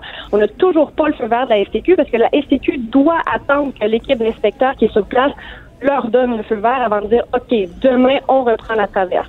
Donc, on est, on est encore dans l'attente à savoir si la, le lien maritime là, va pouvoir être, être disponible demain. Est-ce qu'on sait si le- on va se rendre à Godbout encore ou on préfère faire Matane Bécomo seulement vu que la fois où on s'est essayé pour Godbout, ça a mal tourné? Ben, semblerait-il, non. Je pense qu'on va, on va retourner à Godbout. Ce qu'on disait, c'est que bon, c'était des, c'est un bris quand même mineur qu'il y avait du côté du quai de Godbout. Mais comme on sait aussi, il y a une enquête qui est en cours. Donc, on ne sait pas exactement ce qui s'est produit. Ce qui est certain, c'est que le bateau va pouvoir de nouveau accoster à Godbout. Donc, ça, il n'y a pas de problème. Ensuite, là, bon, l'enquête est en cours. On ne sait pas qu'est-ce qui s'est produit ce jour-là. Est-ce que le bateau allait trop vite? On- honnêtement, on ne le sait pas encore. On n'a pas les résultats pour ce qui est de l'enquête. Donc, je suppose que dans votre région, les gens se croisent les doigts, que les inspecteurs disent tout est beau et qu'on puisse, euh, qu'on puisse reprendre la mer. Absolument, Vincent. On se croise les doigts. C'est certain que, heureusement, en ce moment, ils ont droit à une navette aérienne. Ça a commencé dimanche et ça va se poursuivre jusqu'à dimanche parce que c'est la semaine de relâche. Puis même quand on regarde, là, au niveau de l'achalandage au mois de mars, il y a vraiment une augmentation. là. Il y a beaucoup plus de gens qui utilisent le traversier. Donc, évidemment, il fallait qu'on aide les gens pendant la semaine de relâche, que les gens puissent visiter leurs proches d'un côté ou de l'autre de la rive. Et ce qui est certain, c'est qu'avec le traversier, ce qui leur simplifie la vie, c'est qu'ils ont un véhicule. Parce que là, les gens doivent s'arranger. Il faut avoir un entourage quand on débarque ici euh, en avion et qu'on n'a pas de véhicule, mais il faut avoir des gens qui viennent nous chercher puis qui, après ça, pendant la semaine de relâche, euh, vont pouvoir nous amener un peu partout. Donc, c'est plus compliqué pour les gens. C'est ce qu'on m'expliquait quand on s'est rendu, rendu justement à l'aéroport euh, lundi pour rencontrer des gens qui arrivaient de cette île, d'autres qui partaient pour Bécomo. C'est la complexité que ça apporte toute cette histoire. Donc, évidemment qu'on aimerait avoir deux services là, à partir de demain. Ça, c'est sûr et certain, avoir à la fois la navette aérienne et la traverse. Mais, comme je vous dis, à cette heure-ci, le verdict n'est pas encore tombé. Donc, on attend toujours. On va se croiser les doigts. D'ailleurs, vous pouvez dire à vos, aux, aux passagers, euh, si vous en croisez en avion, j'ai parlé à un des pilotes qui fait le, la run de lait en avion, qui me disait que ce qui était surpris, c'est à quel point les gens étaient sympathiques, euh, malgré euh, tous ces problèmes qui s'empilent. Les gens sont souriants, sont sympathiques pour prendre l'avion. Donc, au moins, euh, c'est du bon monde, Ouais. comme on dit, même s'ils traversent des, épreuves. Exactement. Mais. Vanessa Limoges, euh, merci beaucoup. On va peut-être se reparler euh, demain en espérant que les nouvelles soient bonnes. Exactement. Au plaisir, Vincent. Merci Vanessa Limoges. Je vous invite à aller voir son, euh, son Twitter. Là, les photos, euh, dernières photos du Apollo avec sa grosse patch qui effectivement, avant d'être- euh, d'avoir reçu sa peinture, n'était pas très beau. Là, c'est c'est moins laid, mais comme je vous dis, j'avais l'œil. Ben, ça prend pas un œil très definé, je vous dirais, parce que c'est pas le même bleu. Alors, on a mis le bleu qu'on avait à la STQ. Donne pas un super look. euh, on dirait un camion de vidange euh, euh, flottant plus, plus qu'autre chose. Mais en tant que c'est sécuritaire, c'est ça qui importe. Le retour de Mario Dumont. Jusqu'à 17. Parce qu'il ne prend rien à la légère. Il ne pèse jamais ses mots. Cube Radio. Cette semaine, euh, on dirait qu'on prépare une émission euh, dans la journée, puis euh, on prend une autre tournure à un moment donné parce que les nouvelles ben, nous y obligent. Et ça a été le cas aujourd'hui parce que, euh, ben, point de presse de la vice-première ministre et ministre responsable de la sécurité publique, euh, Geneviève Guilbeault, qui nous annonce que le grand patron, le directeur général de la Sûreté du Québec, euh, ben, est provisoirement relevé de ses fonctions. Évidemment, c'est un, c'est une nouvelle d'importance. La personne à la tête du plus gros service de police au Québec euh, qui est retirée, évidemment avec tout, euh, tout ce, à quoi a accès Martin Prudhomme ben, lorsqu'on parle d'allégations de nature criminelle, ben, ça nous inquiète. Euh, évidemment, on ne connaît pas la nature de ces exactement de ces infractions euh, criminelles qu'on lui, du moins qu'on allègue, mais euh, ça inquiète toujours beaucoup. Pour en parler de cette nouvelle journaliste à TVA, François Cormier, qui est en ligne. Bonjour François. Bonjour. Euh, donc, c'est, je suppose que dans le milieu, euh, le milieu politique, le milieu policier, ça doit quand même être une certaine onde de choc qui est tombée aujourd'hui. Ben d'abord, il faut dire que euh, c'est le calme plat à la colline parlementaire cette semaine parce que c'est la semaine de relâche. Hein? Alors, vous aurez compris qu'ici, il n'y a pas un député dans les corridors du, Parlement. J'exagère un peu, mais c'est vraiment très tranquille. Alors, quand on a reçu à midi un communiqué nous disant Geneviève Guilbeault va s'adresser à la presse dans 30 minutes pour faire une déclaration, puis ça, quand Oh. on dit on va faire une déclaration, ça veut dire je prends pas les questions des journalistes. Alors, on s'est dit, mais... C'est généralement ce qui est un peu plus chaud. Là. On fait une déclaration puis on s'en va, on s'entend, c'est que c'est quelque chose de qui, qui, qui, qui est un peu plus complexe. Exactement. Et on veut pas trop euh, se mettre les pieds dans les plats. Alors, écoutez, nous, les, les journalistes à la colline parlementaire, on est les meilleurs pour se faire des scénarios. On était là, euh, voyons, Madame Guilbeault, euh, là, on voit souvent des scénarios comme ça quand on parle de démission. On était là, elle va pas démissionner, euh, ça se peut pas. Il y a pas, y a rien, y a rien qui justifierait ça en ce moment. Est-ce qu'il se passe quelque chose dans sa vie personnelle? Écoutez, on est, on est allé d'hypothèse en hypothèse pour finalement apprendre à cette conférence de presse-là qu'on relevait temporairement euh, Martin Prudhomme de ses fonctions, euh, qui est le directeur général de la Sûreté du Québec. Mais là, quand on parle d'un d'un directeur général d'un corps de police, d'abord, vous l'avez dit, c'est le corps de police le plus important au Québec. Euh, mais deuxièmement, Martin Prudhomme, c'est Monsieur Intégrité. Là. Martin Prudhomme, c'est euh, les, les gens du public l'ont peut-être euh, ont peut-être commencé à, à, à reconnaître un peu plus son visage quand il a mené l'enquête sur Cédrica Provencher euh, en 2007-2008. C'est lui qui était à la tête de cette enquête-là. Il, il était beaucoup sur le terrain. Euh, ensuite, en 2014, il est devenu directeur général de la Sûreté du Québec. Euh, L'année dernière, on lui a dit, écoute, là, on va t'envoyer au service de police de la ville de Montréal pour faire le ménage pendant un an. Donc, pars de la SQ, va-t'en au service de police de la ville de Montréal. Il a été là pendant un an. Et on a renouvelé son mandat à la tête de la, de la Sûreté du Québec euh, quand ça a été fini au SPDM. Et on l'a renouvelé, là, pas pour quelques mois, là, on l'a renouvelé jusqu'en 2022. Donc, M. Prudhomme, c'est quelqu'un qui, qui, qui a la confiance des gouvernements, qui est, qui, qui est très respecté dans le milieu. Donc, Et il était à la tête juste du, du plus gros et, et du service de police et du deuxième plus gros, celui du SPVM. Donc, c'est vraiment quelqu'un à qui on avait une totale confiance, qui était en dehors de, de tout soupçon. Là.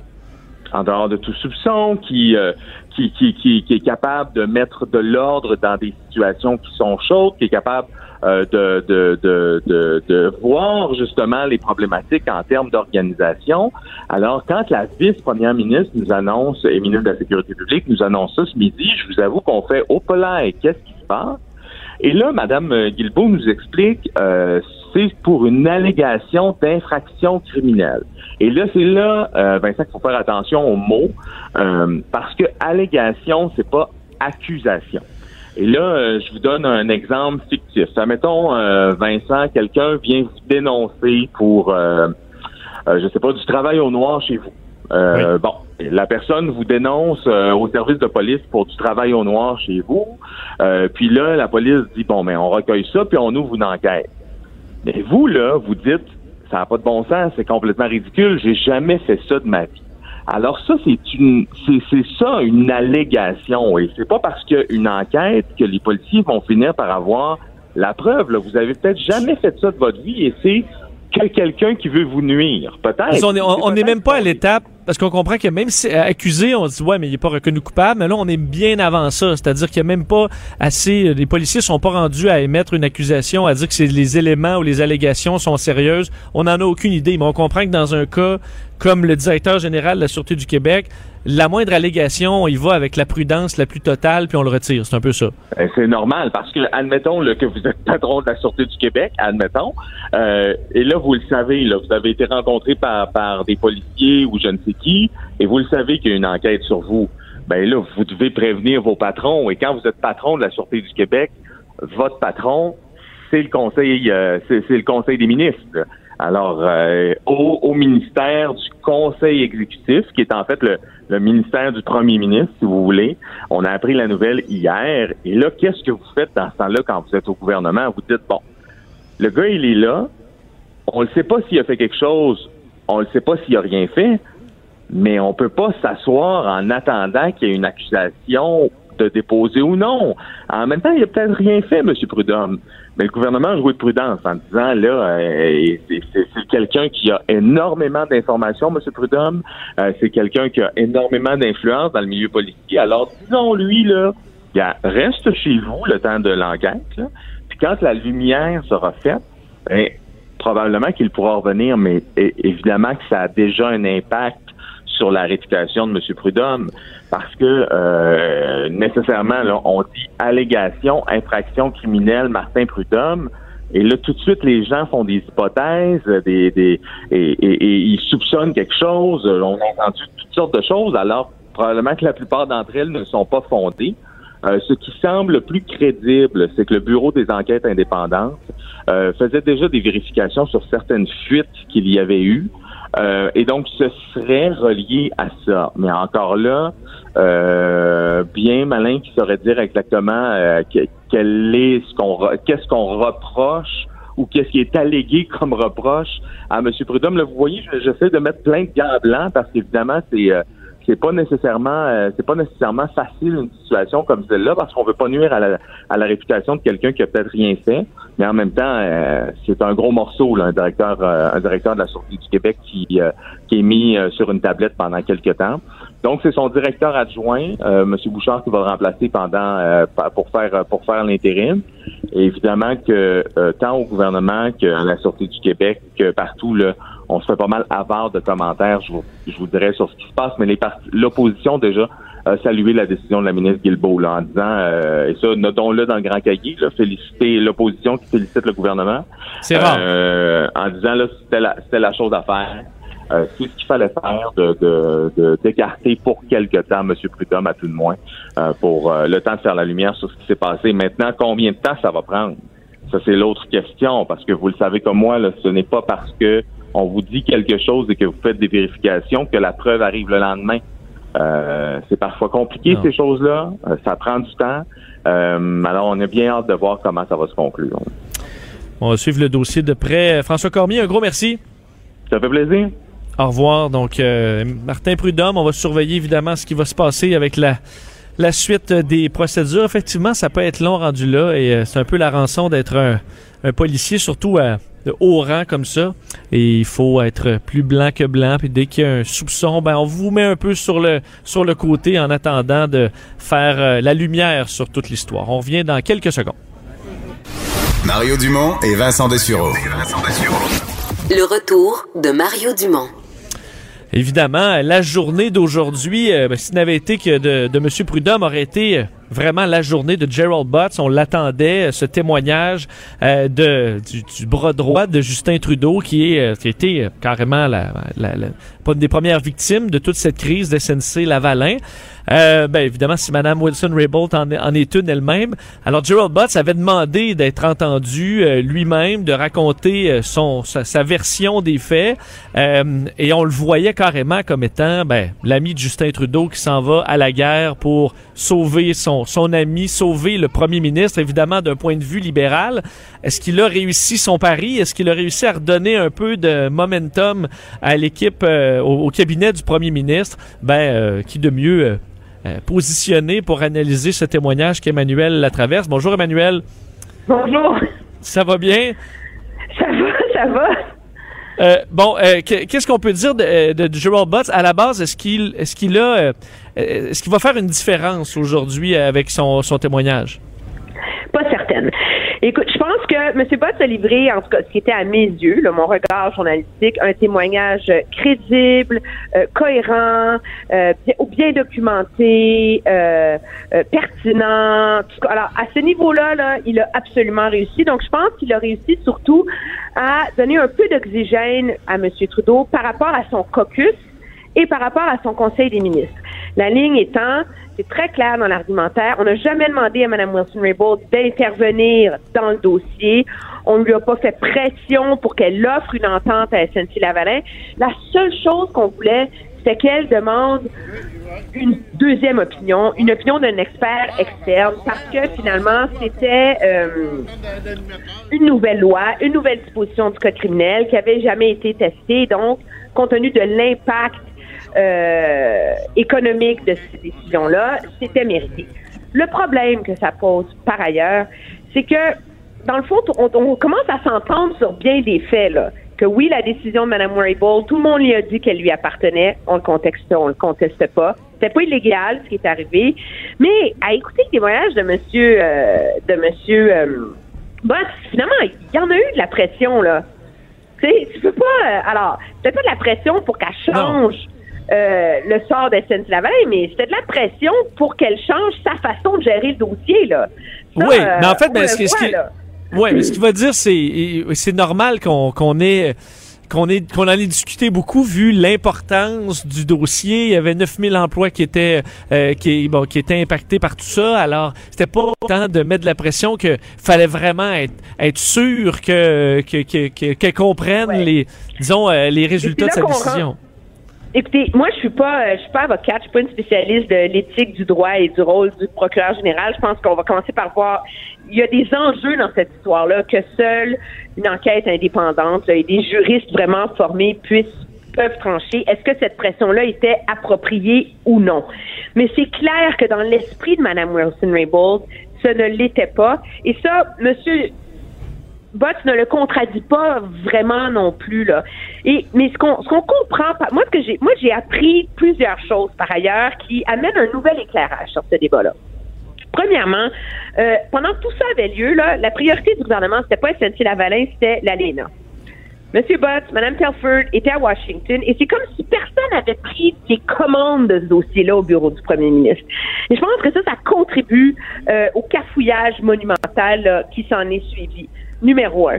Numéro deux, c'est clair que dans l'esprit du bureau du premier ministre, Mme Wilson-Raybould avait on l'a pas dit comme ça, mais ce qui en ressort, c'est qu'on trouve qu'elle était vite en affaires et qu'elle a tourné, qu'elle a pas fait ce qu'on appelle en anglais son due diligence, tous ses devoirs juridiques à l'égard de ce dossier-là. L'argument était que euh, c'est difficile de plaider qu'en 12 jours, une procureure générale se fait une tête sur un dossier aussi complexe et litigieux, là. Et qu'après ce 12 jours-là, elle refuse de changer d'idée, là, dans sa façon de l'aborder. Et, même d'entendre des, des avis extérieurs, c'est un peu ce que M. Bott se répétait. euh, Ben, on, on lui demandait d'avoir d'autres avis. extérieurs. Alors là, on est dans un on, on, est dans un débat sur le rôle du procureur général et son rôle d'intervenir ou pas dans des dans des euh, dans des dans, des dans des poursuites pénales. Ce qui ressort aussi de ça, c'est que Mme Wilson-Raybould ne s'est jamais, pour quelqu'un qui prenait beaucoup de notes là, ne s'est jamais plaint, n'a jamais écrit au premier ministre, ni à Gerald Butt, ni à personne, à part en le mentionner à sa sous-ministre, qu'elle trouvait que ces pressions-là étaient inappropriées. Et elle ne l'a pas fait avant le remaniement. Et donc, ça aussi, ça soulève des, questions sur les circonstances de cette affaire-là, là, tu sais.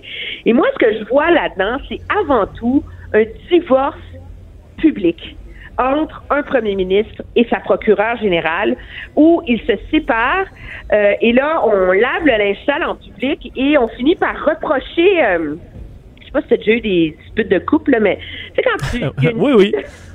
il y a une dispute de couple et là, tu reproches aujourd'hui à ton conjoint ce que tu acceptais de lui hier. Alors là, Mme Wilson-Raybould reproche au bureau du premier ministre sa micro-gestion du dossier alors qu'ils font de la micro-gestion de tous les dossiers depuis 2015. Et le bureau du premier ministre reproche à Mme Wilson-Raybould d'avoir été rigide et de pas considérer des opinions alternatives alors qu'elle a toujours été comme ça. Et ça, c'est insoluble politiquement et je pense que c'est ce qui rend ce- cette crise-là aussi difficile pour M. Trudeau, c'est qu'il n'y a pas de façon simple de s'en sortir. Là. Est-ce que, euh, Emmanuel, sur la. Parce que je me, demande toujours, je comprends le qu'on s'entendait pas sur le sujet. Est-ce que pour Mme Wilson-Raybould, ça valait la peine de, disons, euh, couler carrément son, son gouvernement? Puis là, je me dis, la raison pour elle, évidente, Ben, c'est si elle a. toute évidence, oui, hein? Ben, c'est ça, mais, mais, mais je me dis, sa- son explication, elle, c'est si elle a perdu son ministère à, côté de, de- de- à cause de ça. Et est-ce que là-dessus, Gerald Butts, qui a tenté de dire que non, ça avait, ça avait pas de lien, euh, euh, est-ce que ça, tu y as cru? Ben, moi, je veux dire, ça, ça, ça circulait à Ottawa qu'on avait offert un autre poste que les vétérans à Mme Wilson-Raybould et qu'elle l'avait euh, refusé. Donc, juste pour que nos auditeurs comprennent, là, M. Bott était très clair là-dessus sur la séquence des événements entourant le remaniement. Il dit, M. Bryson démissionne. Donc, pour le remplacer au Conseil du Trésor, on nomme notre ministre la meilleure pour gérer ce genre de truc-là, Mme Chitpot. Le problème, c'est qu'elle est en charge des services aux Autochtones, qui est un dossier crucial et prioritaire pour le premier ministre. On ne veut pas envoyer le signal que c'est pas intéressant. C'est qui la plus apte dans le gouvernement à prendre les commandes de ça? C'est Jody Wilson-Raybould. Donc, le calcul semble simple dans leur esprit. Mais quand ils en parlent avec Mme Wilson-Raybould, c'est là qu'elle leur demande si c'est à cause de SNC à Lavalin. Eux jurent que non, que c'est pas ça. Et là, ce qui est absolument stupéfiant, c'est que Mme Wilson-Raybould a refusé cette affectation-là. Et ça, moi, je vous dis, en politique, ça ne se fait pas. Tu acceptes le poste que le premier ministre te donne ou tu l'acceptes pas. Tu sais, mais tu peux pas te mettre à négocier ton siège au cabinet avec un premier ministre. là. Ça dans fonctionne les, pas les comme ça. conventions, ça fonctionne pas comme ça. C'est sa prérogative. C'est un privilège d'être ministre. L'argument que M. Bott explique et que je comprends très bien parce qu'il est connu entourant Mme Wilson-Raybould, c'est qu'elle, qui a passé sa vie à se battre contre la loi sur les Indiens, n'allait certainement pas être ministre d'un ministère qui met en œuvre les politiques de cette loi-là. Comme militante autochtone, on le comprend. Et là, M. Bott reconnaît même que s'il avait été moins dans un rush pour régler le problème du remaniement, qu'il avait pensé à tête plus reposée, il aurait évité ce mauvais calcul-là et il aurait mieux compris. Et là, c'est là, c'est là qu'il y a le bris de confiance total entre tout le monde, d'une certaine façon. Ce qu'on ne sait pas, c'est qu'est-ce qui a eu lieu encore entre le moment du remaniement et la démission de Monsieur, de Mme Wilson-Raybould pour qu'elle décide de perdre confiance dans le gouvernement, mais c'est une, une, une dispute insoluble de part et d'autre. Euh, et c'est ça qui amène euh, le gouvernement là où on en est, là. Euh, je voyais ce matin, je regardais l'horaire de la journée du premier ministre, puis à moins que ça ait changé, euh, il y avait rien. C'était rencontre privée, rencontre privée. Euh, donc, on, il s'est pas fait voir beaucoup, le premier ministre, aujourd'hui. Non, puis je comprends, parce que de tout, ben, je comprends. En tout cas, ça, ça, ça s'explique. Le gouvernement, dans l'entourage de M. Trudeau, on nous dit depuis lundi soir qu'il va attendre euh, d'entendre les témoignages d'aujourd'hui afin de décider de la suite des choses. Donc, M. Trudeau allait pas euh, aller euh, mettre du sable dans l'engrenage là des témoignages aujourd'hui, mais son, son problème politique est entier, je vous dirais, ce soir sur comment trouver une sortie de crise face à ça et regagner la confiance euh, des Canadiens euh, quant à cette gestion. Et ce qu'on retient, c'est que c'est, c'est encore plus une question de leadership politique de sa part. Comment, comme premier ministre, tu peux en arriver à s'aborder complètement une relation aussi importante que celle qu'il entretenait avec Jody Wilson-Raybould. Ça, on l'a pas dans, on n'a pas le, le fin détail de cette histoire-là, mais c'est sa responsabilité de s'organiser pour que ça, pour que ça marche, tu sais, d'une certaine façon. Et ça, euh, c'est un problème entier, je vous dirais, pour Monsieur Trudeau, euh, pour Monsieur Trudeau ce soir. Et donc, euh, oui, on s'attend à ce qu'il prenne la parole, qu'il réponde à tout ça, qu'il tente de, de, de tourner la page. Mais je vous dirais euh, que c'est pas simple parce qu'on n'a pas vraiment l'impression, en fin de journée aujourd'hui, que le portrait global de cette histoire-là a changé. On a eu davantage de détails, mais on n'a pas eu, il n'y a rien eu d'assez fracassant pour fondamentalement transformer l'interprétation qu'on a des événements. Parce qu'on comprend qu'au Québec, on est un peu plus nuancé. Peut-être que l'effet bot sera plus grand. Dans le reste du Canada, euh, selon toi, ça fera pas de beaucoup de différence? Mais en ce moment, en gardant un œil sur, sur les télés et les commentateurs du Canada anglais, je pense pas que ça a vraiment beaucoup, Mm. beaucoup fait bouger les Il faut dire que le, moi, la question que je me pose, c'est en écoutant M. Botts aujourd'hui, à première vue, à chaud, tu dis Ah, ben oui, ça se tient. Dans le fond, il voulait juste qu'elle sollicite une deuxième opinion. Ils lui ont pas ordonné de faire quoi que ce soit. Tout ça était guidé par une approche de politique publique. Et là-dessus, M. Botts est super efficace parce que il dit, écoutez, moi, je viens du Cabreton, on a fermé les mines de charbon, ça a dévasté l'économie et les communautés.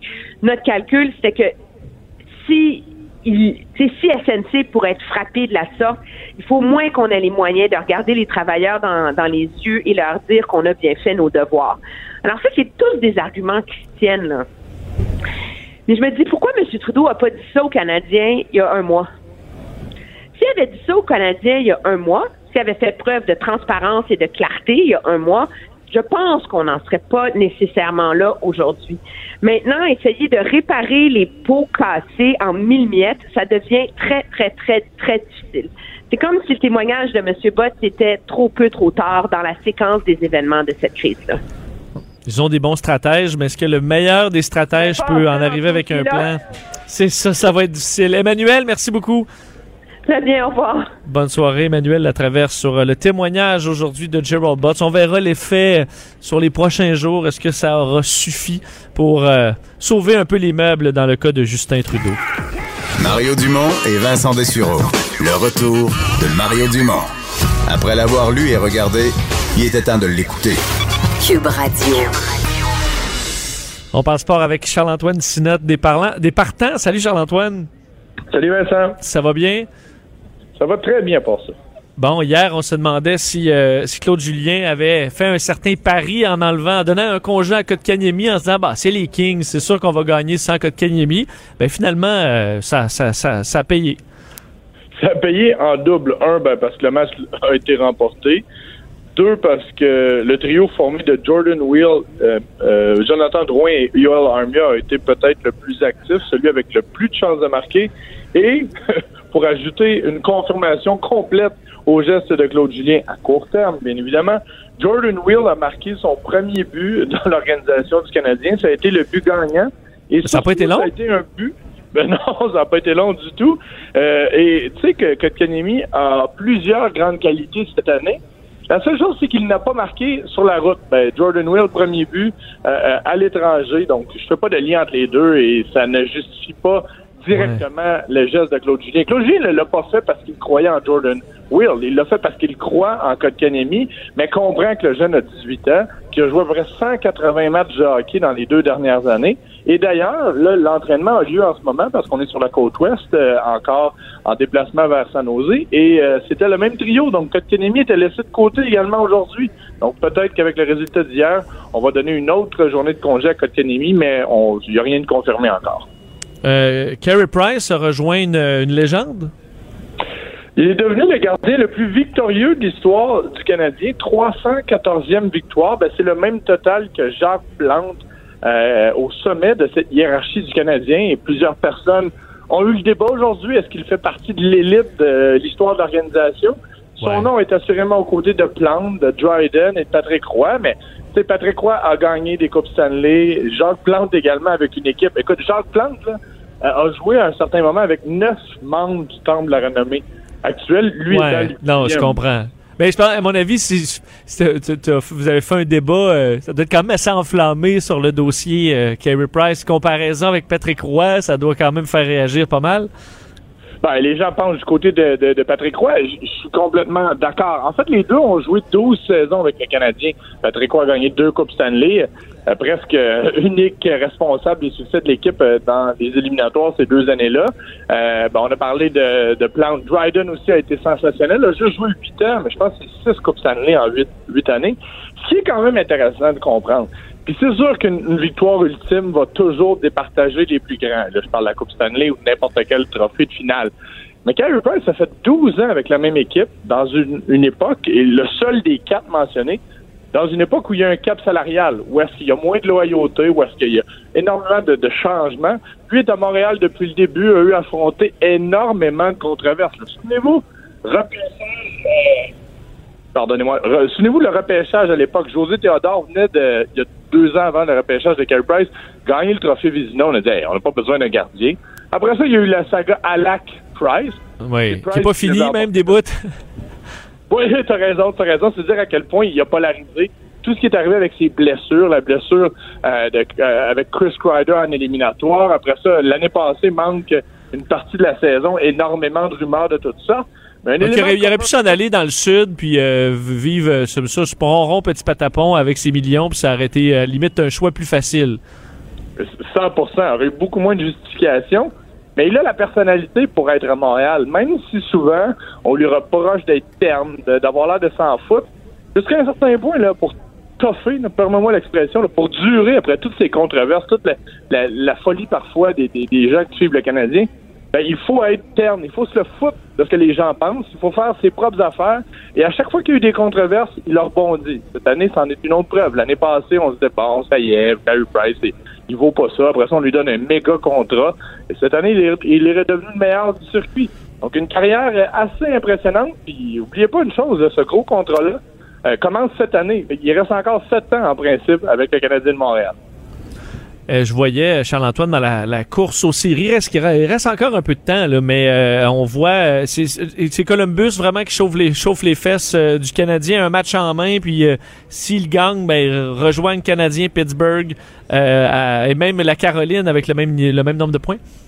Eh oui, puis hier, le match du Canadien est à 22h30. Et euh, au début de ce match, on savait que les trois autres équipes que tu as mentionnées étaient allées chercher au moins un point. En fait, les Hurricanes ont gagné en tir de barrage. Les Penguins de Pittsburgh avaient gagné en prolongation et les Hurricanes avaient perdu en prolongation contre les Bruins.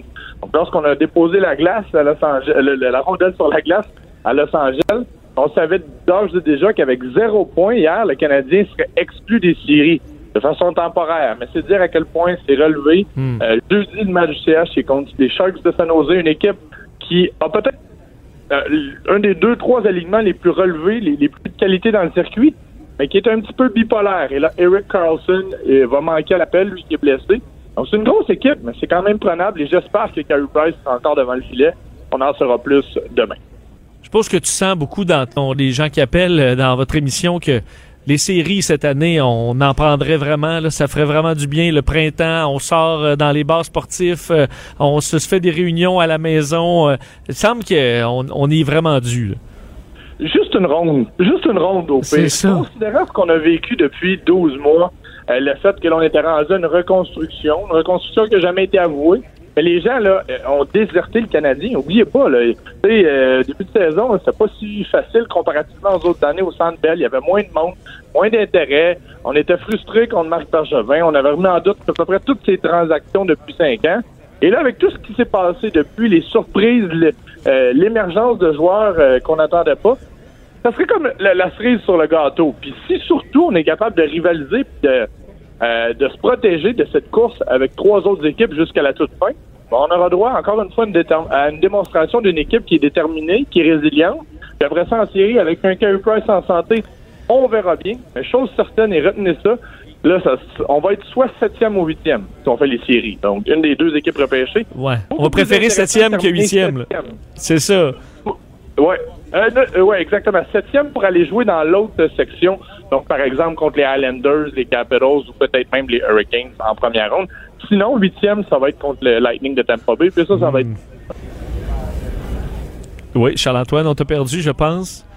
Ah non, je suis toujours là. Ah, t'es là, ouais, c'est ça. Ben, euh, contre les Lightning, parce que, mettons, si on- pour une fois on nous donne les séries puis que ça se termine en quatre matchs, là, à sens unique, ça serait quand même plate un peu. Ben, c'est sûr. Puis de toute façon, mettons qu'il y avait un genre de miracle là, et qu'on battait le Lightning, ben, la, la ronde suivante serait soit contre Toronto ou Boston. Je regarde les deux équipes aller, ce serait très, très ardu. Donc, on est mieux de finir Ouais. septième et d'aller de l'autre côté. Mais une fois qu'on a battu le Lightning, Charlotte, c'est bien qu'on va y croire, là. Tout va être possible rendu là. La ville va être en feu. C'est clair. Charles-Antoine, merci. On se reparle euh, demain à la même heure. Bonne soirée. Salut Vincent. Salut Charles-Antoine Sinotte. euh, des partants, on, on en prendrait dessus pareil des petites séries cette année. Ça ferait du bien. Je parlais de la du crabe qui risque d'avoir une, plus- une saison plus difficile, mais du crabe des neiges, les séries, puis le changement d'heure. Et ça, ça ferait mon bonheur quand même dans les euh, prochains jours et les prochaines semaines. Cube Radio.